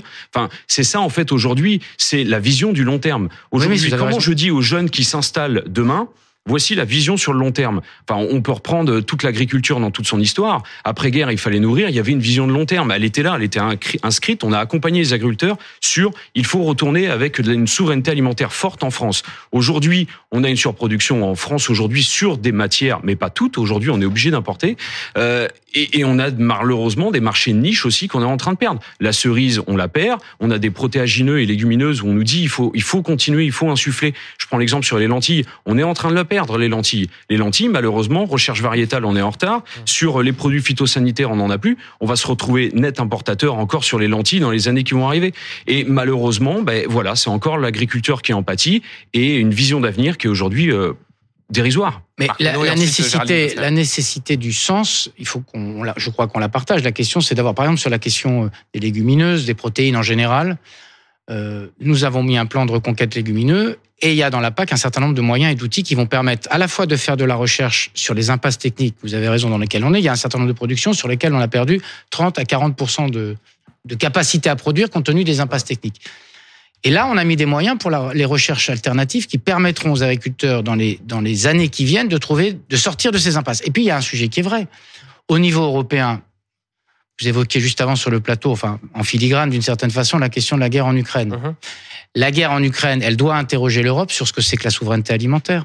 Elle doit interroger l'Europe dans, dans le Green Deal et dans la transition dont on a besoin, parce qu'on a des sujets de dérèglement Ça vous, climatique. vous- ça vous choque, Quentin Le que les que pour le soutenir l'Ukraine qui était agressée par la Russie, eh bien, il y a un certain nombre de barrières de protection qui soient tombées précisément pour accueillir davantage de poulets ukrainiens, de blé. On est en train d'y revenir, mais je, je vous laisse. Mais enfin, moi, moi, ce qui me choque le plus aujourd'hui, c'est qu'on est en pleine crise agricole et que le gouvernement annonce 3 milliards encore en plus pour euh, pour les pour l'Ukraine, pour l'armement ukrainien. Et alors que nous, ici, agriculteurs, on demande à se mettre autour de la table, à travailler sur une vision d'avenir, sur du long terme, avec des moyens euh, pour euh, pour bah, vraiment insuffler l'agriculture. Comment aujourd'hui on peut installer euh, on est 380 000 agriculteurs, on est en train d'en perdre. Alors on a une loi qui est en train de, de s'écrire pour euh, accompagner au mieux les transmissions, pour installer du jeune. Mais aujourd'hui, le jeune qui allume la télé aujourd'hui, là, qui, qui- qui depuis un mois regarde euh, les médias et l'agriculture, se dit, je veux pas être. euh, euh, que- quel est l'intérêt aujourd'hui? Voilà, on lui, on lui a du mal à y donner. Et en face de ça, on, on crie scandale sur l'agriculture et on nous annonce 3 milliards pour l'Ukraine. Alors qu'aujourd'hui, on fait passer du blé et que moi, je vends en perte aujourd'hui mes céréales sur exploitation. Euh, Géraldine Wessner, euh, l'échéance, je, le- je le disais, c'est le salon de l'agriculture qui ouvre samedi prochain. Euh, je vais citer Marc Fesneau, qui est sur ce plateau, qui euh, ce midi disait euh, que ça pouvait ne pas se passer. L'expression exacte était euh, que vous risquiez peut-être d'être un petit peu chahuté. Mais vous voyez bien qu'on est dans une phase de crise Ouais, et que on n'est pas dans un moment de sérénité du monde agricole. voilà, c'est ça. euh, Moment de sérénité. C'était une oui. façon, euh, non, mais une sorte d'euphémisme. Ça va être, ça, ça va être, euh, ça va secouer Ah bah, euh, ça samedi va prochain euh, quand le je- président de la République va se rendre au salon de l'agriculture. Je suis pas convaincu qu'on vous accueille en vous lançant des pétales de rose, mais ça, je pense que vous, que en avez conscience, tout, tout, tout à fait. Mais c'est un peu normal. Euh, Il y a une forte attente qui a été déclenchée par les annonces de, de, de Gabriel Attal, par les groupes de travail qui se sont mis en place un peu dans tous les départements. Une forte attente et bah, souvent les gens demandent des mesures concrètes. En plus, il y en a qui sont dans une situation, je pense aux éleveurs, euh, qui est particulièrement complexe. Donc quand votre banquier vous appelle tous les matins, ils ont peut-être du mal à se dire, bah oui, certaines mesures vont prendre du temps. Et en même temps, c'est vrai, certaines mesures vont prendre du temps. On bricole pas comme ça une loi d'orientation agricole en trois semaines. Et c'est bien euh, qu'on qu'on prenne du temps. Maintenant, euh, il y a, y a quelques, il y a beaucoup de réponses qui ont été apportées, mais on voit bien, Monsieur le Ministre, qu'il y a aussi quelques couacs. Euh, je parle de la simplification, par exemple.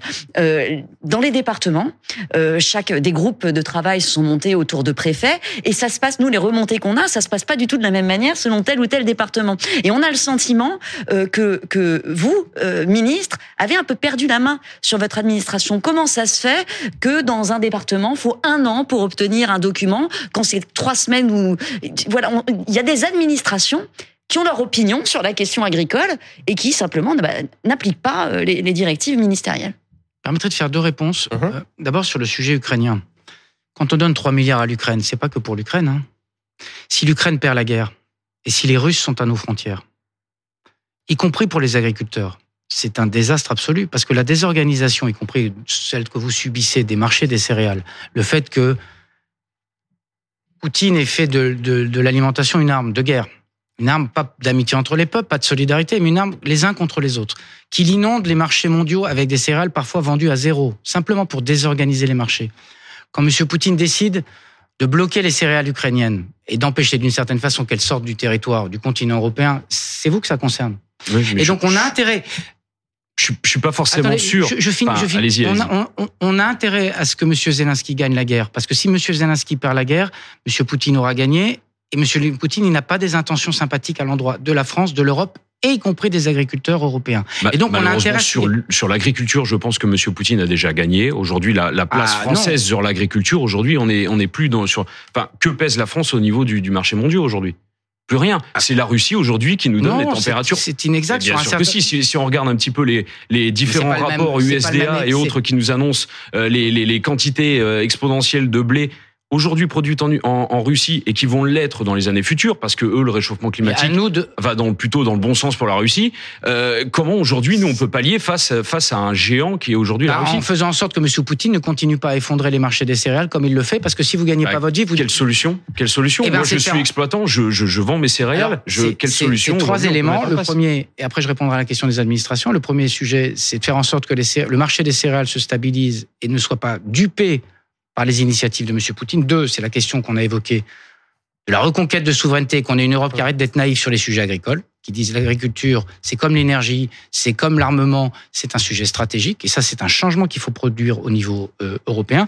Troisième élément, c'est qu'on vous préserve des aléas y compris des aléas géopolitiques. Parce qu'on va vivre dans un monde avec des aléas géopolitiques. On le veut, on le veut pas. Vous, ni vous, ni moi, aucun de ceux autour de cette table n'a envie d'aléas géopolitiques en plus des aléas climatiques. Qu'est-ce qu'on fait comme mesure au niveau européen, dans la PAC ou ailleurs, pour faire en sorte que quand on a un, aléa, ça ne vienne pas mettre à genoux les agriculteurs? Je réponds sur la question des administrations. Que vous vouliez me dire qu'il y a parfois, euh, et c'est pas nouveau dans les administrations, il n'y a pas besoin d'être que sur le sujet agricole, des injonctions qui sont données au niveau national et qu'on ne retrouve pas sur le terrain. Et des pesanteurs. Et des pesanteurs, et des habitudes, et du euh, je fais comme je veux. Euh, oui, eh bien c'est bien ça l'exercice qu'on est en train de faire pour vérifier que ce qu'on dit au niveau national est bien appliqué au niveau territorial, parce que comme le dit souvent le président de la République, la question c'est pas seulement ce qu'on dit et ce qu'on veut impulser au niveau national, c'est voir comment ça se traduit au niveau ce territorial. Ce qu'il appelle le dernier kilomètre, le dernier kilomètre. Ou, les, tout derniers mètres. C'est les derniers mètres qui viennent poser un problème. Et donc le travail qu'on est en train de faire, Madame Bosner, avec les, les administrations et avec les syndicats agricoles qui sont pour nous des aiguillons utiles, c'est vous disiez ça et c'est pas ce qui se passe sur le terrain. Et après de remettre tout le monde en ligne sur le fait que quand il y a une injonction qui est donnée au niveau national, on la retrouve au niveau territorial. Alors justement, euh, Quentin Le Guillou, je parlais de la possibilité que vous vous remobilisiez. Là, concrètement, votre état d'esprit, vous, euh, les jeunes agriculteurs que vous représentez, est-ce que c'est de se dire on va bloquer de nouveau, on va faire prendre un certain nombre d'initiatives avant le salon de l'agriculture. Euh, on va euh, préparer un comité d'accueil euh, pour samedi et le déplacement du président de la République. Qu'est-ce que vous allez faire? Est-ce que vous vous apprêtez à ressortir les tracteurs? Ressortir les tracteurs, il y en a qui sont déjà ressortis, il, y en, il y en a encore qui vont sortir dans les jours à venir et dans j'espère le j'ai pas envie de dire dans, dans, le début du mois de mars. J'espère qu'on va en sortir un petit peu. Mais oui, pour l'instant, il y a des tracteurs qui vont sortir. Sur avant le salon vendredi, euh, euh, il y a une, une, manifestation qui est organisée euh, devant le salon de l'agriculture avec les syndicats agricoles et les agriculteurs bah, pour remontrer encore le mécontentement. Le, le, la demande de réponse vraiment concrète, qu'on nous invite vraiment à, à, se mettre au travail sur une vision de long terme, sur des objectifs. Mais le président va être mal accueilli samedi? Pour l'instant, euh, pour l'instant, voilà, il va être accueilli. Euh, il y a des discussions qui sont euh, qui sont en cours. Il a rencontré et continue de rencontrer les syndicats agricoles pour échanger sur tout le mal-être agricole actuel. Maintenant, voilà, après les organisations et les, et les syndicats verront pour l'instant sur l'accueil ou pas du ministre et du et du président de la République sur l'ouverture du salon. Symboliquement, Marc Fesneau, on sait que c'est toujours un baromètre qui est très regardé. les applaudissements, les huées. Souvent, il y a même une sorte de record à battre de la durée passée au salon de l'agriculture. Cette année, ça risque de mal se passer? Je sais pas, je, je, je sens l'envie à la fois, ce que disait, ce qui était dit à l'instant, l'envie de résoudre les problèmes. Je crois que la, la réponse qu'on a à cette colère et cette crise, c'est de dire ce qu'on a fait. Les annonces de Gabriel Attal, pour l'essentiel d'entre elles, sont en œuvre. De dire les mesures de simplification et de donner effectivement une vision sur le moyen long terme. Et par nature, c'est moyen long terme. Deuxième élément, je trouve qu'il y a ce qu'on fait avant le salon, il y a ce qu'on fait d'ici le salon. Et, pardon, il faut qu'il fasse qu'il se passe des choses après le salon. Parce que le texte de loi qui va être présenté euh, d'ici euh, quelques jours, euh, il sera débattu, il faut qu'il aboutisse. Nous aurons pendant le salon une réunion des ministres de l'Agriculture à Bruxelles, qui a été à l'initiative que j'ai portée avec un certain nombre de collègues sur les sujets de simplification. Il y a des sujets sur les prairies sensibles ou, les prairies permanentes. Il y a des sujets sur les règles un peu idiotes, quand je dis un peu, je suis gentil, de dates très fixes sur un certain nombre d'obligations qui sont faites. Tout ça, on attend et on va pousser à des réponses européennes. Vous voyez ce que je veux dire? Et donc, on a besoin de de faire ce qu'on a dit qu'on faisait, c'est ce qu'on est en train de faire sur les questions de simplification. D'ici le salon de dire un certain nombre de choses, et après le salon de continuer, parce que la question de la rémunération, elle va pas se résoudre euh, par un claquement de doigts. Si c'était aussi simple que ce que certains disent, c'est pas ce que vous dites vous d'ailleurs. Euh, sur, ce sujet de la, sur, ce sujet de la, rémunération, euh, qu'est-ce que vous avez envie de, sur, de dire au ministre Sur le sujet de la rémunération, il y a, il y a plusieurs points. Tout à l'heure, on discutait de la, parler de la PAC. Euh, la PAC, moi, j'ai respecté tous les tous les critères éco-régime. Éco-régime, c'est partie du paiement où aujourd'hui 20% de notre paiement de PAC euh, nous oblige, enfin nous nous incite à faire des, des éléments on va dire euh, écologique, environnement euh, sur sur sur l'exploitation. Euh, j'ai respecté 100% de ces critères-là. on me devait 80 euros par hectare, on m'en a donné que 60, 60 et quelques. donc c'est un mal directement. voilà, en moins, moi c'est à peu près 3500, 4000 euros en moins de PAC cette année sur exploitation. Moi, j'ai envie de dire la PAC, j'ai envie de m'en passer. Si demain je suis prêt à me passer de la PAC, si on, on, je, je, je, vends mes céréales et, et je, je, suis capable de me dégager un revenu la PAC aujourd'hui, euh, c'est encore un moyen de devenir nous euh, subventions supplémentaires. Et comme toutes les petites mesurettes aujourd'hui de subventions qui viennent euh, éteindre, on va dire, l'incendie, l'urgence. Maintenant, il y a le travail de fond. sur le sujet de l'Europe, aujourd'hui, l'Europe part malheureusement, enfin, pour, pour, pour, nous, pour nous agriculteurs, l'Europe est un, un bon point parce qu'on peut tous se rassembler tous ensemble et avoir une ligne directrice politique euh, est cadré pour euh, pour toute la vision agricole. Malheureusement, on a les surtranspositions un peu et à gauche et à droite, et chaque pays fait son fait son choix. Euh, peut-être sur le revenu, sur le revenu, est-ce que demain la PAC est prête, euh, enfin du moins l'Europe est prête à dire, bah on va mettre des prix planchers, on va renforcer les prix planchers sur les céréales pour essayer de euh, contrer euh, l'Ukraine et la Russie. Je sais pas, je vais prendre un exemple aujourd'hui sur le maïs, je dois vendre mon maïs de 120 euros la tonne, là on m'en propose 150, je perds à peu près entre 4 et 5 000 euros pour cette année sur sur ma ferme encore en plus à cause du maïs. Est-ce que l'Europe est prête à dire bon bah voilà, on sait qu'on va mettre un prix plancher qui est comme ça parce qu'il y a eu des charges. Aujourd'hui, on est en train de payer les charges après Ukraine, donc exponentielle, où j'ai acheté des engrais à 700, 800 euros la tonne. Et là, on a le prix des céréales là, qui est en train de s'effondrer et qui est redevenu au plus bas même avant Covid. Donc on revient sur des marchés où aujourd'hui on nous parle d'inflation. Nous, on est clairement en déflation. Le ministre vous répond et ensuite Géraldine Vosner. Sur cette question du, du, revenu qui bah, ne peut pas être réglé par des mesures d'urgence. Mais non, d'ailleurs, c'est ce que vous avez dit avec beaucoup d'honnêteté. Euh, à quoi sert la PAC? C'est ça la question.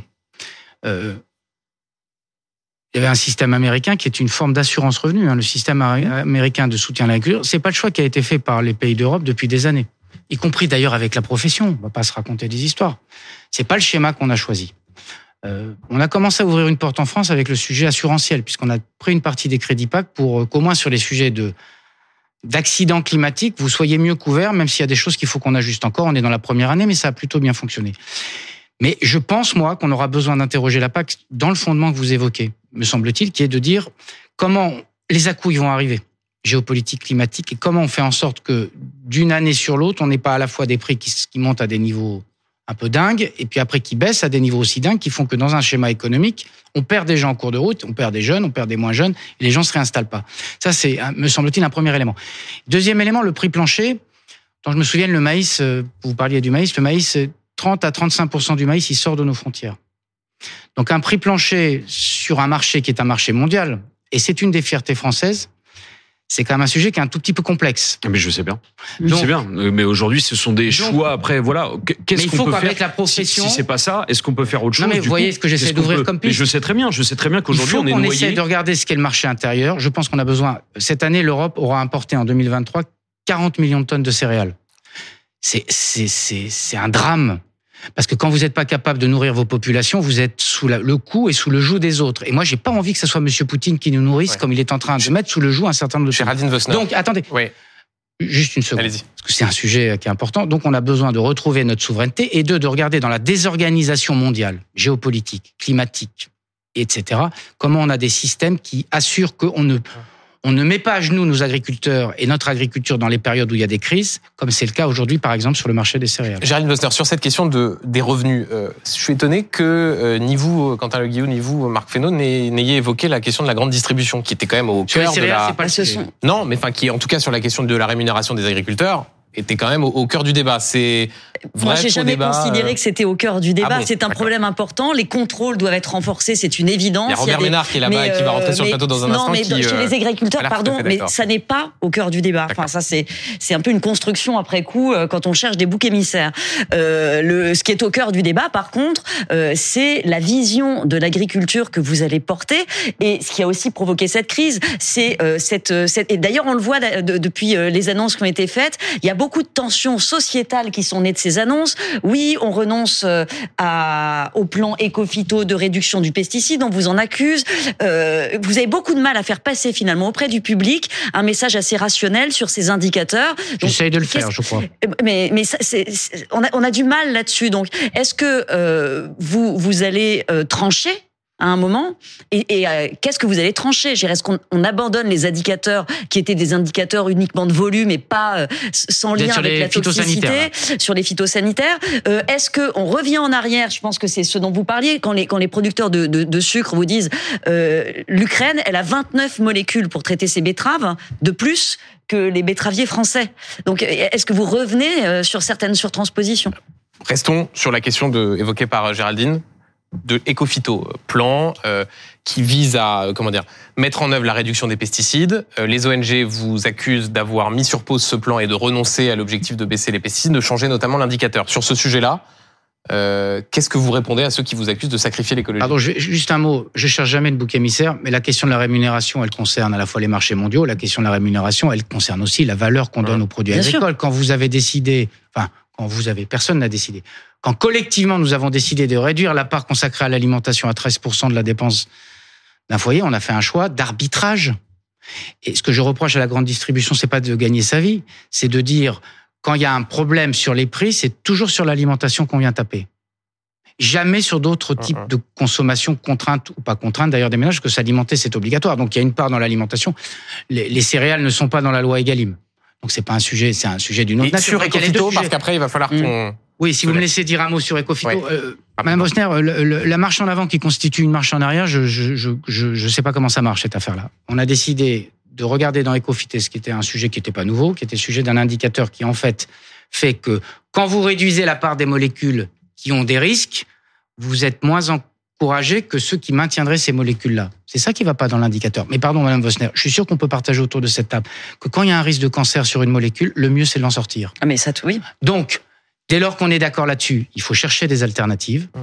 La plupart des molécules qu'on n'a pas en France ou en Europe, c'est des juste c'est important une seconde parce que c'est une question de santé et d'environnement. C'est des molécules qui ont n'ont pas demandé la réhomologation ou qui ont été interdites au niveau européen. On a quelques sujets de surtransposition français, mais il me semble que le sujet pour nous, c'est un sujet les alternatives les- sur la question euh, des protéines sur un certain nombre de cultures de, de, de, de- végétaux protéiques, euh, c'est des impasses parce que les molécules n'ont juste les boîtes n'ont pas demandé la réhomologation. Donc on a besoin Parce de que, trouver parce que la France est considérée un marché de niche, Mais parce parce, que, que- la France a parce fait un que- choix parce que- je suis désolé, c'est protectionnisme. passionnant. la France, l'Europe, ils considèrent que c'est un petit marché d'abord Hum. par rapport à l'Ukraine, au Brésil, aux Russes ou au reste, et que donc l'intérêt pour nous, on va pas, on va pas les prendre seulement par la main. L'intérêt pour nous, c'est de trouver des alternatives. Donc on a besoin de trouver des alternatives, on a besoin de sortir des surtranspositions, mais il faut le faire avec l'idée quand même que les sujets de santé publique et les sujets d'environnement ne sont pas des sujets à laisser. Et on aura l'occasion de reparler de tout ça avec le salon de l'agriculture qui ouvre samedi prochain. Vous y serez avec le président de la République, évidemment?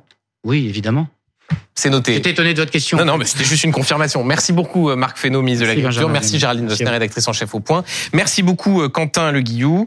Euh, Vous serez vous aussi à l'ouverture samedi? Oui, oui, Eh ben voilà. samedi. Peut-être vous y, vous y verrez. Merci messieurs et mes débatteurs duellistes du dimanche vont arriver en plateau au moment même où vous le quittez. Euh, à ma droite, Marlène Schiappa, l'ancienne ministre. À ma gauche, Robert Ménard. Tout de suite, c'est le duel du dimanche.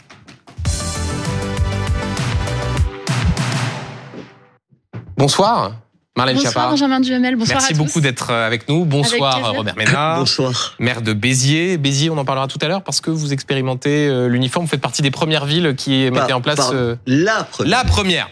On en On parlera. est toujours les premiers. Juste avant, euh, je voudrais qu'on aborde le week-end de galère vécu par près de 150 000 Français qui n'ont pas pu prendre leur train euh, comme ils le souhaitaient à cause de la grève à la SNCF, au, au point que certains à droite veulent restreindre le droit de grève en l'interdisant pendant les vacances. Est-ce que c'est une bonne idée? J'ai un petit euh, doute. ou- Non, en fait, j'ai aucun doute sur la réponse que vous allez formuler, mais quand même. Non, c'est une très mauvaise idée. Mais non, bien sûr, pas. attendez, bien sûr, c'est une bonne idée. Enfin, attendez, moi, je suis pas contre le droit de grève. Enfin, ça n'a pas de sens d'être contre le droit de grève. Je vous rappelle que personne ne le conteste. Simplement, on se dit, enfin, tout le monde se dit, là, vous le disiez, 150 000 personnes qui ont été privées de train, là, parce qu'ils font, on fait la grève là, euh, qui est un des pires week-ends. Vous avez vu, les aiguilleurs, en maintenant des trains, ils prévoient pour le week-end prochain. Enfin, il faut pas déconner, quand même, au bout d'un moment. Alors, l'Italie, c'est pas une dictature, l'Italie, c'est un pays démocratique. Ils ont une loi qui fait qu'un certain nombre de dates dans l'année, tu peux pas faire grève dans les transports. Tu fais, parce que ça pénalise tout le monde. Je pense qu'au moins là-dessus, on pourrait s'entendre. En plus, quand même, il faut pas rigoler. Il y a pire comme situation salariale et conditions de vie Mmh. que quand tu es aiguilleur ou quand tu es dans, dans, dans les TGV. Il faut, euh, je ne sous-estime pas Mais, euh, le travail. je Juste avant de, que Marlène Schiappa vous réponde, euh, faire là encore l'avocat du diable, souvent sur ce plateau, mais beaucoup vous disent que c'est inconstitutionnel, que vous ne pouvez pas euh, limiter le droit de grève, et que si vous expliquez, comme le proposent les sénateurs centristes, que 60 jours par an, euh, on ne pourra pas faire grève, notamment pendant les vacances, ça passe pas. J'en sais rien, honnêtement. Je Ouais. suis pas spécialiste de ça. Euh, Je voudrais pas, enfin, vous avez raison de le souligner, parce que il faudrait pas que maintenant, on se dise, est-ce que c'est bien ou pas bien, ce soit plus la question centrale, mais est-ce que par hasard le Conseil constitutionnel trouve que c'est bien, parce qu'on n'a plus fini. Moi, j'ai un peu de mal à imaginer en quoi ça menace quoi que ce soit qu'on dise aux gens, comme en Italie, vous savez, c'est des périodes, c'est Noël, Pâques et tout ça plus euh, euh, quand les élections. Le moment des élections, tu peux pas, euh, tu peux pas faire grève en Italie dans les transports en commun. Enfin, je trouve que c'est une histoire de bon sens.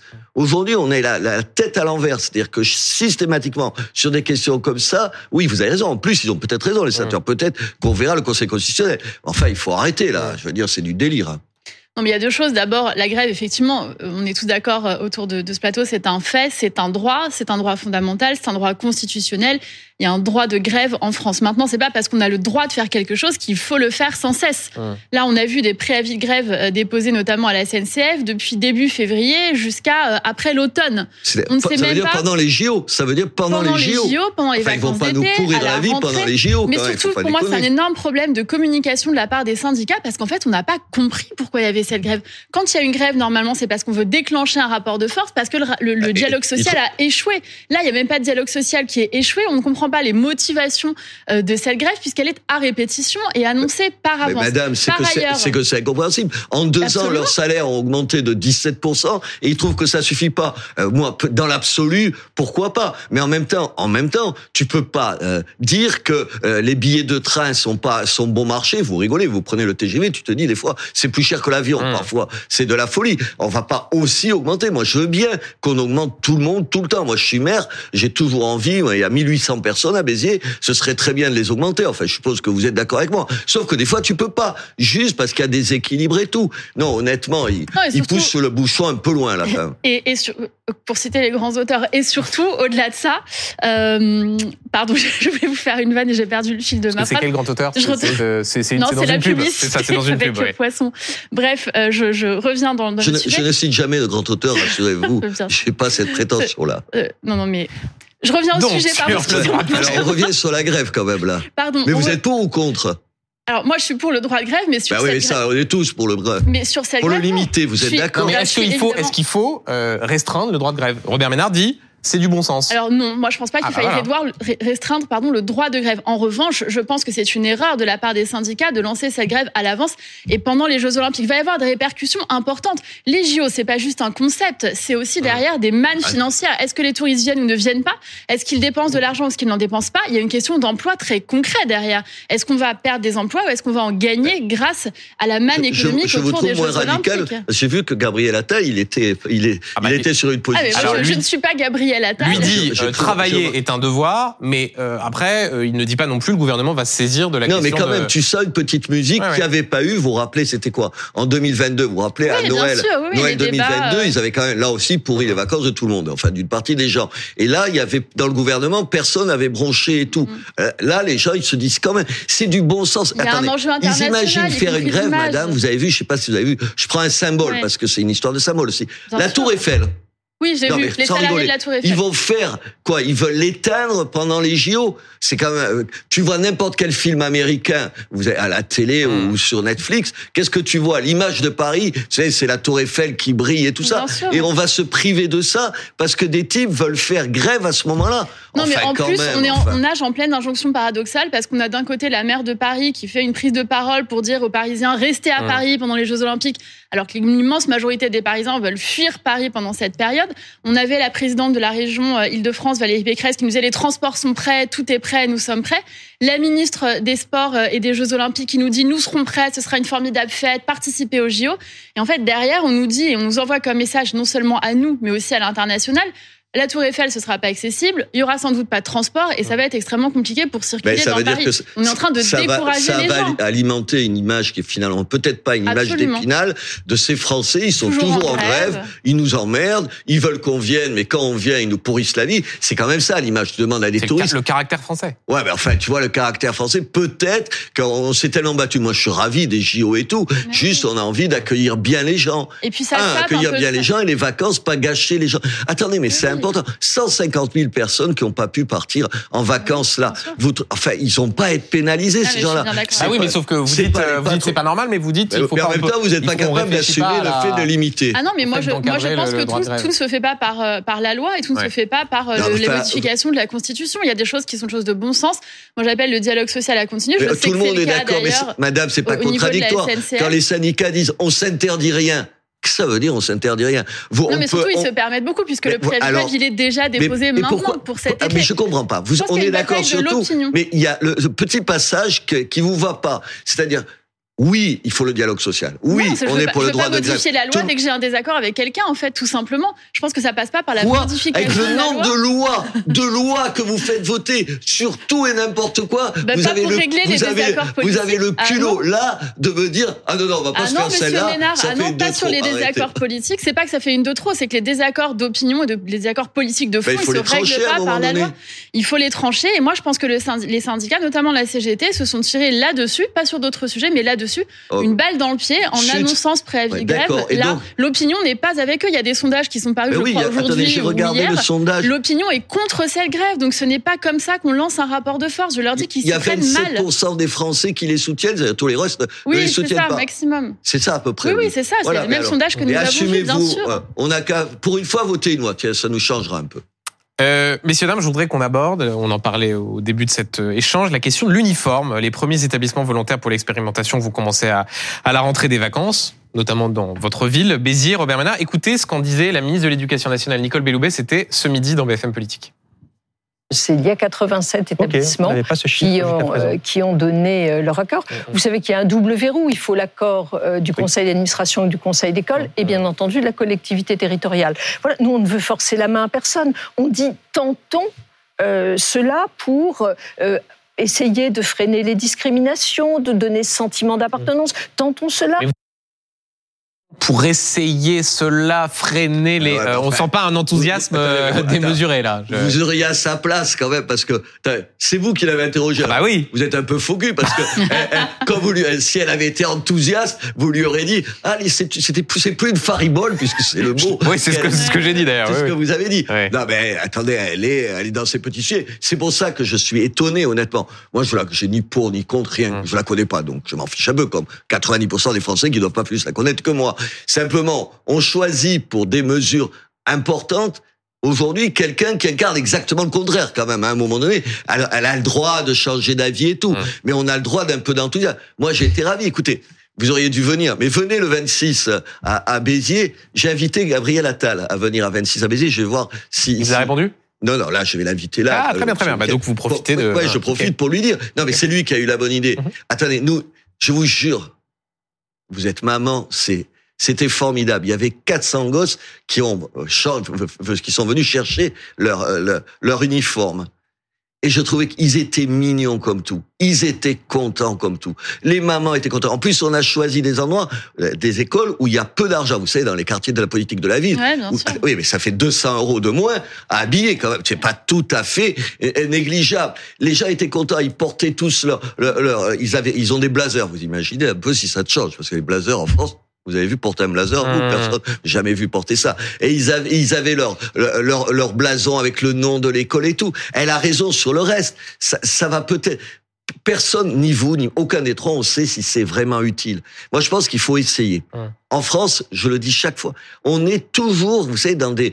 Vous êtes pour, je suis contre. Alors évidemment, avec Benjamin, il pense d'avance que il sait ce que je vais dire oui ou non, et vous, et vous. Commence à vous connaître un petit peu. Voilà. Et non, mais là, je trouve que c'est bien. On va essayer. En plus, finalement, le problème, c'est qu'on est la seule école, euh, la seule ville à, à le faire dès cette rentrée-là. Nous, on a voulu le faire là, vous savez, le 26, parce qu'on se dit, on a quatre mois avant les grandes vacances pour voir comment ça marche. Moi, j'ai été sidéré, par exemple, que les filles, je vais vous dire un truc, nous, on s'attendait à ce que les filles, elles veuillent être, elles veuillent être habitées- habillées comme les garçons.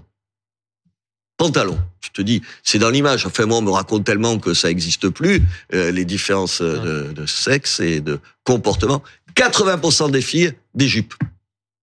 C'est étonnant quand même.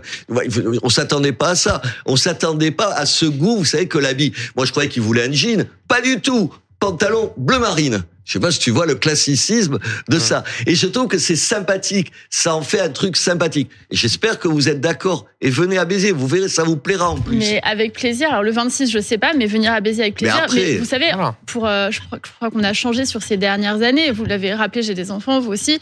Euh, pour les enfants, l'uniforme aujourd'hui, c'est plus Harry Potter que quelque chose de rébarbatif. Donc moi, je partage tout à fait. Je suis pas du tout surprise qu'il y ait une joie des enfants d'aller découvrir. Enfin, il y a dix ans, on s'est fait traiter de facho leur, euh, par vos amis politiques parce qu'on a proposé ça. Quand même, juste, juste, je vous le rappelle. Moi, j'ai toujours dit que c'était bien la tenue unique pour des questions sociales. Enfin, vous étiez dans un gouvernement où il, il ratait pas une occasion de nous envoyer un parpaing sur le thème. Non, ah d'ailleurs, ouais, on comprend bien que cette 50% extrême droite. par l'État, 50% par les villes. Et moi, je veux juste faire une petite remarque parce que la semaine dernière, ici, j'ai défendu Nicole Belloubet en disant à quel point elle était compétente. Et vous avez un peu rigolé, monsieur Ménard. Et ce midi, je sais pas si vous avez regardé l'interview, mais moi, j'ai trouvé très solide face à vous, Benjamin Duhamel. Moi, j'ai regardé votre, votre interview. J'ai trouvé qu'elle avait. J'ai jamais dit qu'elle n'était pas euh, compétente. Je Non, dis non, mais on que, je dis que c'est quand même ce incroyable qu'on ait une succession de ministres de l'éducation nationale qui pensent exactement le contraire les uns des Alors, autres. elle a Et, expliqué. et- et les types elle te disent, et, là-dessus. et- et- et le gouvernement, vous, parce que vous y étiez, pardon, madame. Oui, oui, j'y fus, pendant j'y des années. dans le passé. Non, mais dans le passé, mais enfin, je suppose que. Pas si passé long- récent. C'était il y a pas si longtemps. hein. Ouais, c'est vrai, d'abord, Ouais. qu'est-ce que vous faites Il n'y a pas 30 ans, vous étiez au gouvernement.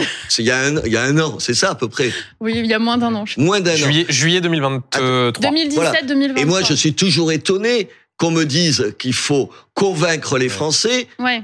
Alors, parce qu'il faut les convaincre sur une mesure comme ça, oui, ça va bah, pas de soi. l'expérimentation va servir à ça. Attends, Et vous avez vu qu'il y a déjà 15 établissements qui se sont retirés de Oui, donc- parce que les parents n'étaient pas d'accord, parce que la communauté éducative disait en fait Ouais, on- ouais, on n'en veut pas. Est-ce que ça va ça pas finir en eau de boudin C'est pour ça qu'on a qu'on a besoin d'un ministre qui plaide pour ça, qui Ouais. dise on fait ça, laissez-nous Oui. faire, faites-nous confiance. Oui, mais attendez, tu peux pas demander à une dame qui, au fond d'elle-même, pardon, pardon, Ah, moi, je suis une pas au grande fond professionnelle. d'elle-même. Attends, euh, moi je lis ce qu'elle a dit pendant Moi, des années. j'écoute ce qu'elle nous a dit ce midi. Attends, et ce midi, elle ah, disait qu'elle mettait en place Ouais, sur- l'expérimentation, qu'il y sur aura les- un retour les, d'expérience. les ni- les niveaux dans le. Ah oui. Combien de temps vous avez mis pour qu'elle dise que finalement les niveaux dans le collège, Bah, finalement. C'est-à-dire ça que pouvait là, on fait une, fait une incise euh, sur la question des groupes de niveau, qui est le- la Oui. mesure phare On du fait le des débrief savoirs. de votre interview Non, non, du bah non, parce en que je suis pas sûr que.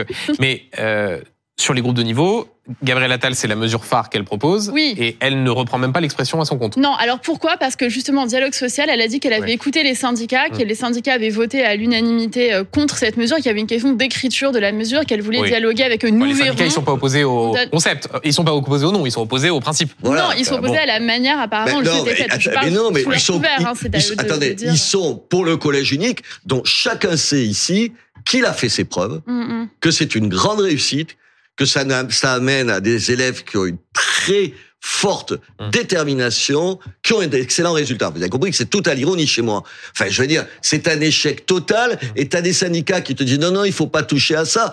C'est là qu'on a besoin en politique de gens, et c'est pour ça que, euh, je vais pas revenir sur elle, je fais pas une Ouais. fixation sur elle. Non. On a besoin de gens, vous avez compris, qui sont convaincants. Mais sur l'uniforme, Robert Ménard, vous qui l'appliquez euh, sur le terrain, euh, qu'est-ce que vous répondez à ceux qui expliquent que, qu'au fond, même s'il y a une tenue unique, il y aura toujours la paire de chaussures qui permettra de se distinguer, la montre, le dernier téléphone, je le leur- bijou. euh. Je leur demande s'ils pensent que je suis crétin au point de pas m'en être aperçu. Ah bah, Enfin, bien sûr que ça règle, bien sûr que Ah, ça règle on peut pas tout. interdire des bijoux dans beaucoup d'établissements non, mais scolaires. Il y a de plus en plus Madame- d'établissements Madame la scolaires qui vont ministre, devenir sans bijoux. Cette mesure, elle, elle règle pas tout.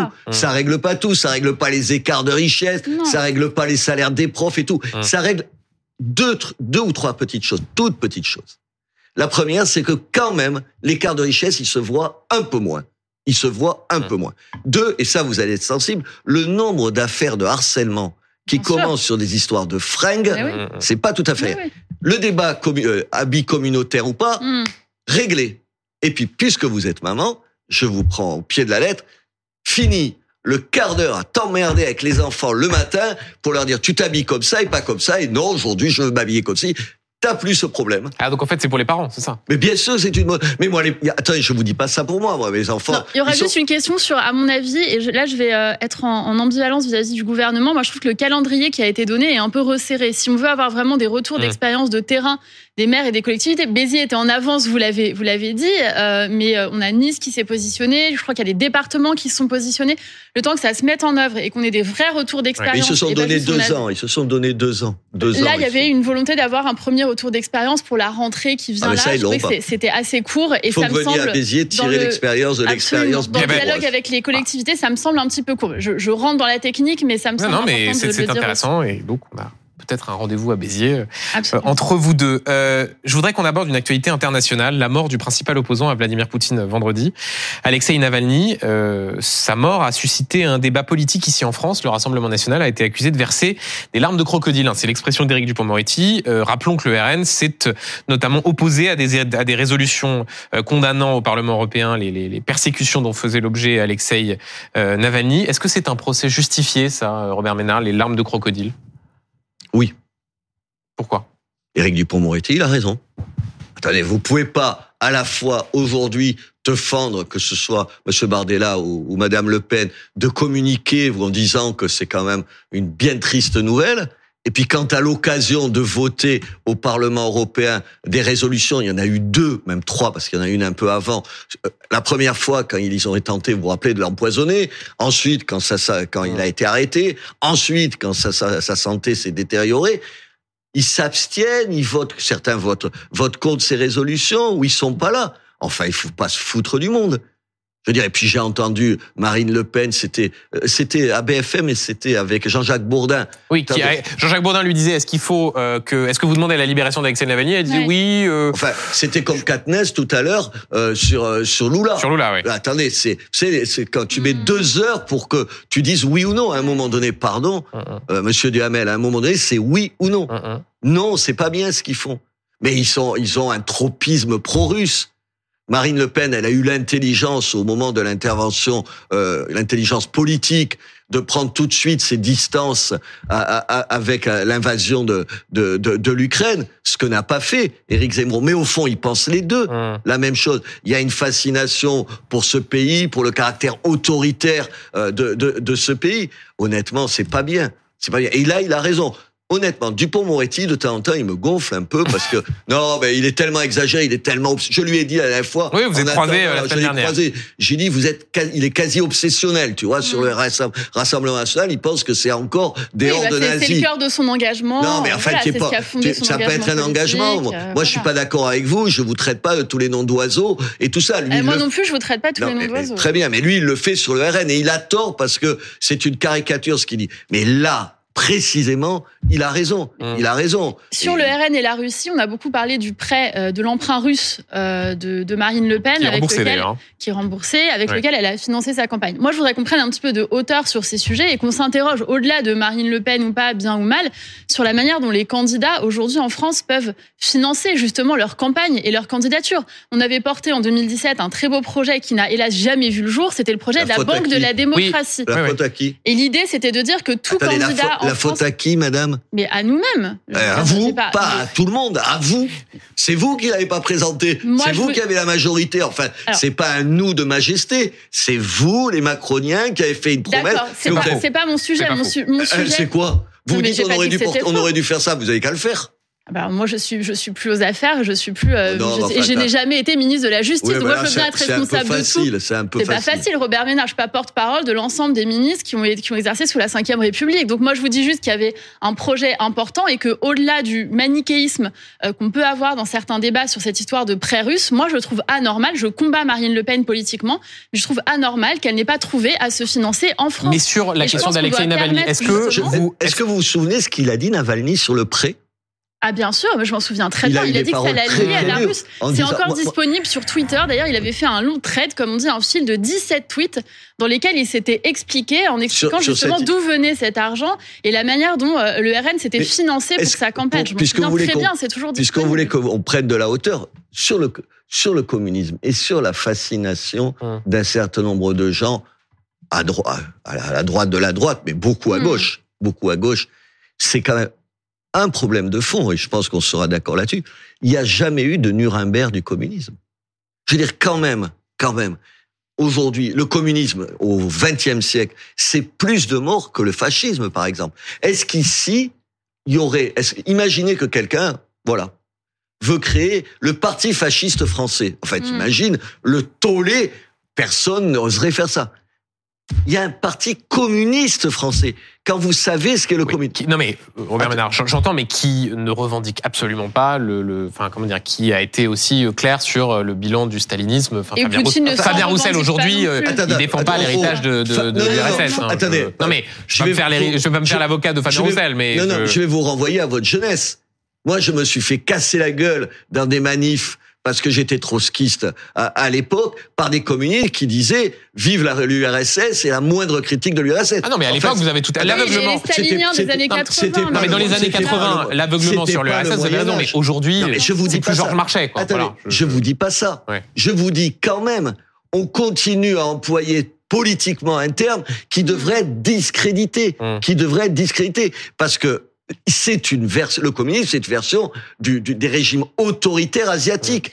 Et aujourd'hui, par, pardon, moi je, me souviens de fêtes de l'humanité où il y avait encore le stand du Parti communiste vietnamien, Hum. le stand du Parti communiste euh, cubain, et ça faisait et ça Oui, mais faisait a les poser représentants problème palestiniens à personne. aujourd'hui euh, à la fête de l'humanité. Sur la question de la Russie, je pense pas qu'il y a deux sujets fondamentaux pour finir là-dessus et pour euh, continuer sur l'explication aussi de ces liens et cette crainte finalement vis-à-vis de la Russie. Je pense qu'il y a deux enjeux forts euh, que même l'Europe n'a pas réussi, je trouve, véritablement à dépasser. Euh, modulo Angela Merkel en 2020, qui avait eu des positions extrêmement courageuses sur Alexis Navalny lui-même, Hum. en allant voir Poutine et en demandant la libération d'Alexis Navalny, en dénonçant son empoisonnement à l'époque. tout en étant moins courageuse sur euh, d'empoisonnement. le- le- la dépendance de l'Allemagne vis-à-vis du gaz. Alors russe. c'est c'est là que j'en venais. J'allais Ouais. dire qu'il y a deux grands enjeux. Il y a la dépendance vis-à-vis des matières premières, du pétrole, du gaz, etc. On sait à quel point l'économie russe, euh, elle en est, euh, eh bien, elle en bénéficie et à quel point en termes d'export c'est extrêmement important. Et nous, indirectement, et le débat sur l'agriculture que vous aviez précédemment sur ce plateau est tout à fait lié à ces sujets. Mhm. Et deuxièmement, sur la désinformation, sur la désinformation en France. Je disais à quel point c'est fondamental d'avoir une souveraineté économique, si j'ose dire, démocratique pour que les candidats puissent financer leur campagne et se présenter. Ça l'est aussi sur la désinformation. Euh, les services russes ont déjà tenté de euh, déstabiliser un certain nombre de positions qui ont été prises ici, un certain nombre de gouvernements et d'influencer certaines élections avec notamment des systèmes extrêmement développés technologiquement Madame, et d'information. Les attaques cyber qui ont eu lieu encore récemment, qui ont pu être empêchées, venant des services russes, c'est une réalité. Les- je pense qu'il faut les, le les dire. seules choses qu'on sait aujourd'hui sur ce qui s'est passé, qui nous les donne? C'est un journal qui s'appelle Novaya Gazeta, que je connais très bien, Mhm. je l'ai défendu. Je vous rappelle, je vous le dis, vous êtes journaliste. À Novaya Gazeta, il y a cinq journalistes qui ont été tués. Cinq journalistes. C'est ça le régime de M. Poutine. Oui. C'est ça le Oui. régime de M. Poutine. Absolument. Et tu peux pas avoir l'ombre, l'ombre d'une hésitation. Tu peux pas. C'est dégueulasse. Et même quand tu es journaliste, comment tu peux oublier ça? Cinq journalistes, quelle rédaction en France?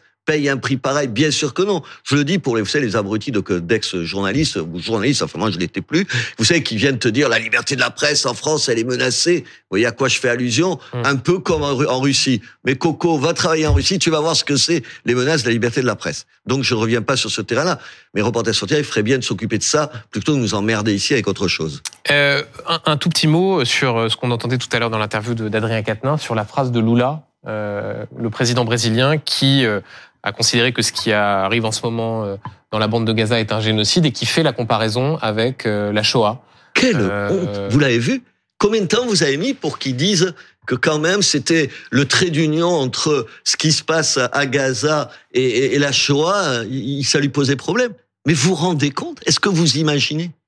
Est-ce qu'on imagine que ce ce garçon, ce garçon que je connais ni David Adam plus que plus que n'importe quel téléspectateur, ça lui écorche la bouche pour pas être plus vulgaire de dire que c'est une saloperie de la part de Lula Comment on peut imaginer que, alors, parce que ça veut dire quoi? Se dire, au fond, les juifs, ils font ce qu'on leur a fait. Mmh. C'est ça. Ça finit aussi simplement que ça. Comment on peut dire ça? Et ici, il y a un parti, enfin, parce qu'il fait le mariole, mais le fait de pas le traiter de terroriste, euh, le Hamas, depuis le début, quand il t'explique que c'est pour, ah oui, le droit international, mais ils, te- ils nous prennent pour des abrutis. C'est le droit international qui les empêche de qualifier le Hamas de terroriste. Mais enfin, comment tu peux croire ça? Et ces gens-là, ils vont après se mobiliser et apparaître comme des défenseurs de quoi? De rien. Il n'y a pas de. je- il y a- ce que je, ce que tu, ce qu'on rêve en politique, c'est que les gens n'aient plus, vous savez, de, de haut le cœur à géométrie variable. Mm. Que on- on- quand c'est dégueulasse, tu le dis. Quand tu le connais, si c'est tes amis ou proches de tes amis, tu peux le dire. Tu as encore plus de responsabilité à le dire. Moi, j'avais honte a, pour enfin, non seulement la phrase de Lula et la, la- la difficulté de, de- Non, d'Adrien alors, moi, Quatennens si je, à- peux, si je peux me permettre, c'est une autre partie de l'interview d'Adrien Quatennens qui m'a fortement interpellée. Euh, pour être euh, très franc, je me suis dit que vraiment, il ne manque pas d'air. Euh, quand j'ai vu que vous, vous invitiez Adrien Quatennens euh, ici sur votre plateau, je me suis dit, il doit avoir un message extrêmement fort à passer sur la question des violences conjugales, ayant été condamné euh, pour ce fait. En fait, en réalité, il a commencé par dire qu'il regrettait les mots qu'il avait choisis. Il a passé plus de temps sur le regret sur sa propre communication plutôt que sur les faits. Ensuite, il a fait référence à Robert Badinter pour expliquer que finalement, euh, il avait le droit de, de passer à autre chose. Et puis finalement, il a déploré, quand vous l'avez interrogé sur sa condamnation, il a déploré le fait que la justice avait peu de moyens. C'est pas la justice qui a demandé à Adrien Quatennens de, de proférer des violences conjugales, de commettre des violences conjugales à l'endroit de son ex-épouse. Donc moi, je me suis dit que vraiment, il manquait pas d'air. Il a tenté de se faire, même à un moment, porte-parole des associations féministes. Et je me suis dit, qu'est-ce que c'est que ce parti, LFI, qui euh, exclut de sa direction des grandes figures de femmes comme Clémentine Autain ou Raquel Garrido, quel que soit ce qu'on pense d'elle à titre politique, je ne suis pas d'accord politiquement avec elle, mais qui porte une voix des femmes, qui les exclut et qui décide euh, d'envoyer et de soutenir Adrien Quatennens sur les plateaux de télévision et d'être soutenu par euh, Monsieur Gérard Miller, qui est aujourd'hui mis en cause Mmh. par plusieurs femmes pour des faits de viol. Donc moi, ça m'interpelle et pour tout vous dire, ça m'a choqué cette manière de prendre la parole. J'ai regardé l'émission parce que je me suis, tu- j'avais un espoir. Je me suis dit que peut-être il allait euh, parler de ce stage Mm. dont on dit qu'il l'a fait dans la presse pour les hommes auteurs de violences conjugales, dire à quel point il avait pris conscience des mécanismes de violence inhérents et à quel point il voulait modestement désormais changer. Au lieu, au lieu de ça, il a fait la leçon à tout le monde sur la question des violences sexistes et sexuelles. J'ai trouvé que c'était un vrai malaise, euh, Mm. ce- cette prise de parole. un mot là-dessus, euh, Robert Écoutez, moi, vous avez compris que j'ai peu de sympathie pour ce garçon, et, et- évidemment, et tout ça. Et en même temps, tu peux pas le faire taire. On va pas. Attendez. Ah, mais c'est pas une question Non, de le faire non, taire. Non, non, non, mais ne attendez. faites pas dire ce que je n'ai pas dit. Je n'ai pas dit qu'il fallait Est-ce que j'ai dit que c'est vous qui l'aviez dit Non, non, mais je préfère le j'ai un dire. souvenir, mon épouse est députée, et elle avait pris la parole pour vous dire comment on peut se comporter différemment. Elle avait pris la parole parce que ses propres copains de son parti, vous savez, voulaient pas qu'il parle quand il est revenu Hmm. à l'Assemblée et tout. Elle a pris, elle avait pris la parole pour dire, mais il n'a pas été condamné au silence. Hmm. Ce que je veux dire, vous avez compris, j'essaye, je prends pas. Bien sûr, mais il a Vous pas été condamné non, mais- à dire n'importe quoi sur le madame, sujet vous des avez raison sur tout ce que vous avez dit, donc je j'enlève pas un mot. Mais je dis juste qu'on pourrait, pour continuer à ce que dire, faire de la politique différemment. C'est-à-dire ne pas régler des comptes sans arrêt, dire les choses qu'on pense sans prudence. Et Quatennens, Je vous dis pas ce que je pense, y compris sur ce qu'on vient de voir. Mais là-dessus, non, parce que j'ai entendu des gens dire, Non. ah, il faut plus l'inviter. Tu vas plus l'inviter. Pourquoi? Tu vas le réduire. Vous êtes d'accord avec moi Ça n'a pas de sens. Non, mais moi je vous dis au contraire que j'ai regardé parce que j'espérais Ah oui, ça, une parole chose. sur ce Ah. sujet. Ah ben, je suis trop ah. humaniste et j'ai trop d'espoir et je suis trop optimiste, mais j'espérais qu'il pourrait avoir Après, une parole en tant qu'homme, passer par un stage sur les violences conjugales pour expliquer en quoi le système de pouvoir et de domination des hommes sur les femmes de façon générale dans notre société amenait à ces violences et à quel point il voulait modestement apporter sa pierre à l'édifice. Au-delà de ça, être- il nous a fait une leçon sur la lutte contre les violences sexistes et Madame, sexuelles. J'ai trouvé qu'il manquait pas Madame, il fait de la politique.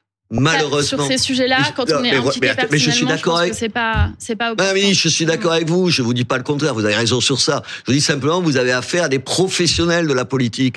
Il a dû calculer ce qu'il fallait mieux qu'il dise et tout. Mais il peut, il peut rester un, enfin, il peut redevenir un, comment dire, un interlocuteur de Non, mais là, plan. la- non, mais là, avant par- de là, en de la revanche- politique. euh, Non, non, ouais. mais Benjamin Duhamel, là, en revanche, moi, je vais être clair, comme je l'étais sur le droit de grève, il y a, il y a des lois et il y a un droit, en fait. Dans la mesure où le droit ne Tu dit pas, pas que quand vous êtes condamné, vous devez partir de votre siège de député, eh bien, euh, la loi s'applique et ensuite, c'est une question de responsabilité personnelle.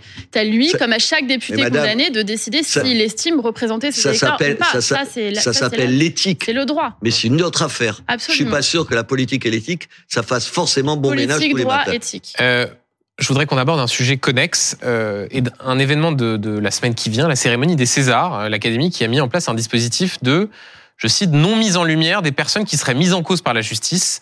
Par mise en cause, il faut entendre mise en examen ou condamnation pour des faits de violence, notamment à caractère sexiste ou sexuel. Euh, dans ce cas, un participant euh, à un film éligible sera exclu de la cérémonie, ne pourra pas monter sur scène pour euh, récupérer sa, sa récompense. Est-ce que c'est normal ou est-ce que c'est euh, excessif? Alors d'abord, non mise en lumière. Je pense qu'on est dans, on nage en pleine novlangue euh, totale. Je cite l'Académie des Césars. ça veut hein. dire Je quoi Ça veut sais, dire mais que- je le déplore. Est-ce que ça veut dire que quand ils sont nommés, la lumière qui va éclairer la place où ils sont, il n'y en aura pas Est-ce que ça veut dire ça je, je ne sais pas, mais je trouve qu'il n'y a rien qui va en fait dans cette décision. Je comprends l'intention et je salue l'intention. Elle est louable, l'intention de dire on Mais veut mettre fin à ce système attendez, de violence sexuelle. Mais, Mais bah, pour deux choses, attendez, non, je termine, Monsieur Ménard. Il y a deux choses qui Vous ne vont pas, pas pour moi. ça. Moi, je serais à la fois plus radicale et à la fois beaucoup plus attachée au droit que eux, puisqu'en fait, il faut un communiqué global sur les mises en examen et les condamnés. Mais ça Je a suis rien désolée, dans voir. un état de droit, c'est pas la même Mmh. chose d'être mis en examen ou d'être Mais madame, condamné. madame, ça veut dire qu'ils mélangent tout. Pardon. bien sûr. Si jamais on, on cède un pouce sur la présomption d'innocence, là, c'est un vrai problème. Et dans tous les cas, pas simplement pour tes copains. Mais parce que c'est ça, la, la politique, c'est quoi, Madame Schiappa? C'est qu'en général, tu t'abrites derrière la présomption d'innocence quand c'est tes potes ou les gens proches de toi, et tu l'oublies quand c'est tes opposants Non, non, il y a un politiques. principe Non, général voilà. et c'est pour Et ça donc- que je dis qu'il ne faut pas mélanger les et deux. Et je trouve ça Re- dangereux le fait de vouloir mélanger. Oui, oui. que, que tu sois que condamné, que Ou, tu ou sois mise en examen, ou en le examen. traitement est le même. Voilà, enfin, c'est pas Et alors possible. moi, j'irai plus loin. Moi, je serais beaucoup plus radicale quand on est condamné. Je vois pas pourquoi on a le droit d'avoir un prix mais de pas le recevoir. C'est ubuesque. Soit on fait un règlement en disant que quand vous avez été condamné, vous ne méritez pas d'être récompensé, donc vous n'êtes pas euh, possiblement euh, nommé ou récompensé. Mais quand vous êtes mis en examen, je trouve que là, on bafoue la présomption d'innocence. On va pas mettre au banc de la société euh, un certain nombre de personnes. Deux grandes avocates ont pris la parole aujourd'hui dans la presse. Marie d'ailleurs. Dosé, Marie Dosé Julien Minkowski, Minkowski, ouais. En disant que que, tu- mettre au banc de la société n'était pas une manière Madame, de faire Madame la justice. Schiappa, même si quelqu'un est condamné pour des violences parce qu'il a, il a battu sa femme, vous imaginez ce que nous en pensons tous ici, Ouais. c'est pas le problème. Il a une condamnation. Il est metteur en scène. Il fait plus jamais son métier. Eh ben, c'est une question qu'on s'est posée. vous avez compris. Non, attendez, Non, je vous dis, c'est une Je- vraie Je question. comprends la question. est-ce que, est-ce que, à Bah, vie, moi, moi, Monsieur Ménard, je vous réponds non. En fait, de la même manière, pour Bertrand Cantat, il trouve un autre métier.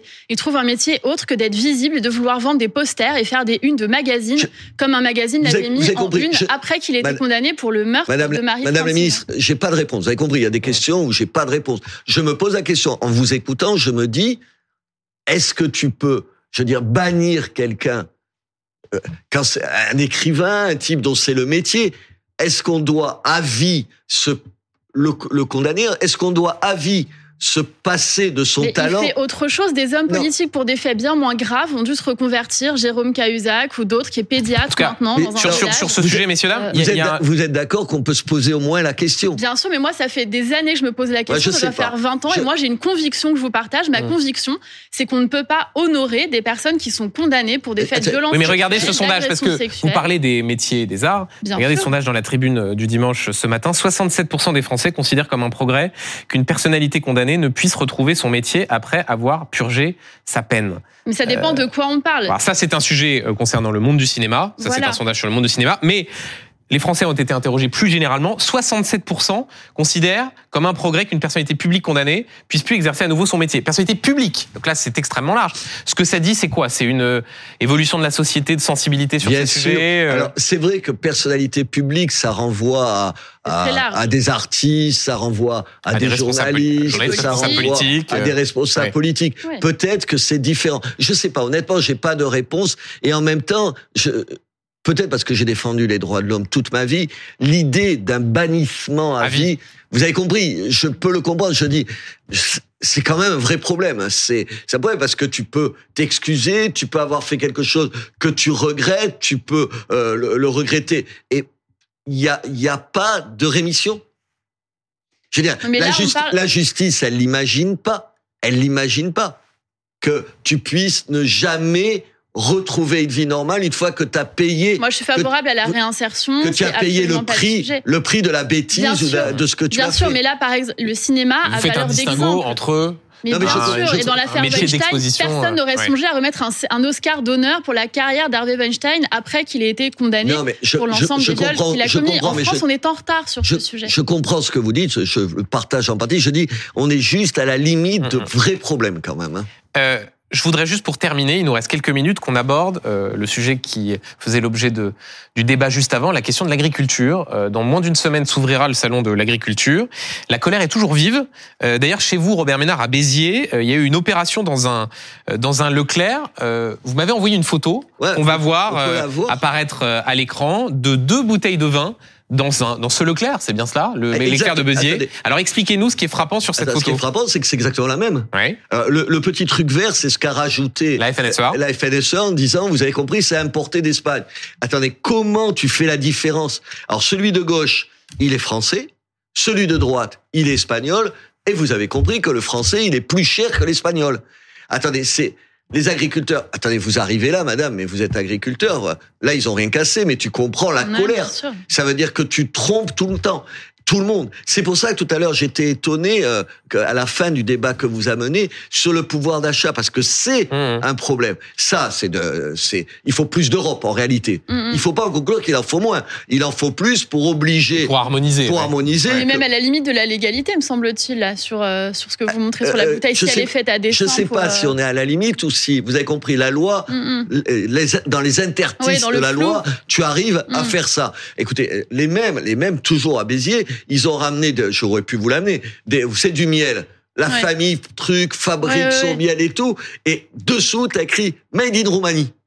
Euh, Je savais pas que la famille, avec un nom français, genre famille Durand, Ouais. euh, qui fabrique de père en C'est fils c'est peut-être des expatriés. Ouais, non, mais enfin, tu vois, tu vois, là. et évidemment que ça, ça choque les gens, ça choque les gens, ça les choque, et, et c'est ça qui alimente leur colère, parce que ça, c'est pas réglé, c'est pas réglé. Et là, il y a une responsabilité. J'en ai parlé avec Michel Édouard Leclerc, Et alors figurez-vous, parce qu'on se connaît depuis très longtemps, vous a dit pour une autre vie. J'ai dit, écoute, tu peux pas. Tu, les gens, euh, un jour, ils vont venir te casser le magasin, tu, te, tu gueuleras, tu, et, évidemment, tu les trompes. Il me dit, il faut qu'on trouve une solution. Il faut trouver une solution. Il y a des choses comme ça qui sont insupportables. Et tout bête, alors moi, je suis pas sur une vision générale, macroéconomique, comme dit un ministre, mais sur des trucs comme ça, je comprends les viticulteurs chez moi qui se mettent dans des colères folles. Et vous savez, madame, la politique, c'est souvent là. Et c'est pas, vous savez, c'est comme les journalistes qui te disent, vous savez, les chiens écrasés sur les faits divers. Il y a toujours un crétin pour Ouais. te dire ça. Les faits divers, ça dit sur la société un truc essentiel. Et là, Là c'est pareil. C'est des choses qu'il faut changer. Là, commencer par des changements comme ça. C'est pas le bout du monde, mais si on changeait ça, ce serait pareil. Le- L'accueil au salon de l'agriculture va être compliqué pour le président euh, samedi? Mais je crois pas. Ah ouais? Je crois pas. Alors on verra, hein, je ne dis pas ça comme un appel ou comme une provocation, mais honnêtement, le président de la République a fait partie de ceux qui passent énormément de temps sur, euh, sur les salons. Il s'est entouré de personnalités euh, très engagées. On a parlé la dernière fois de l'ancien ministre de l'Agriculture, Julien Normandie, qui vient de sortir un livre là sur le modèle agricole français. On sait à quel point il est proche du président de la République. Écoutez, Marc Fesneau qui était là, qui fait un travail important d'écoute. Nous verrons, mais je pense qu'en tout cas, c'est important d'y être et de les écouter. Je crois pas que je crois pas que ça pourrait être un peu rock'n'roll pour vous dire quand même, pour prendre un, mot que vous comprenez bien. Un salon de l'agriculture sans bruit, c'est pas un salon de l'agriculture. En tout cas, on suivra, on suivra, on suivra tout ça en direct sur. On suivra tout ça en direct sur BFM TV. Merci Marlène Schiappa d'avoir été sur ce plateau. Merci beaucoup. Merci. Euh, Robert Ménard.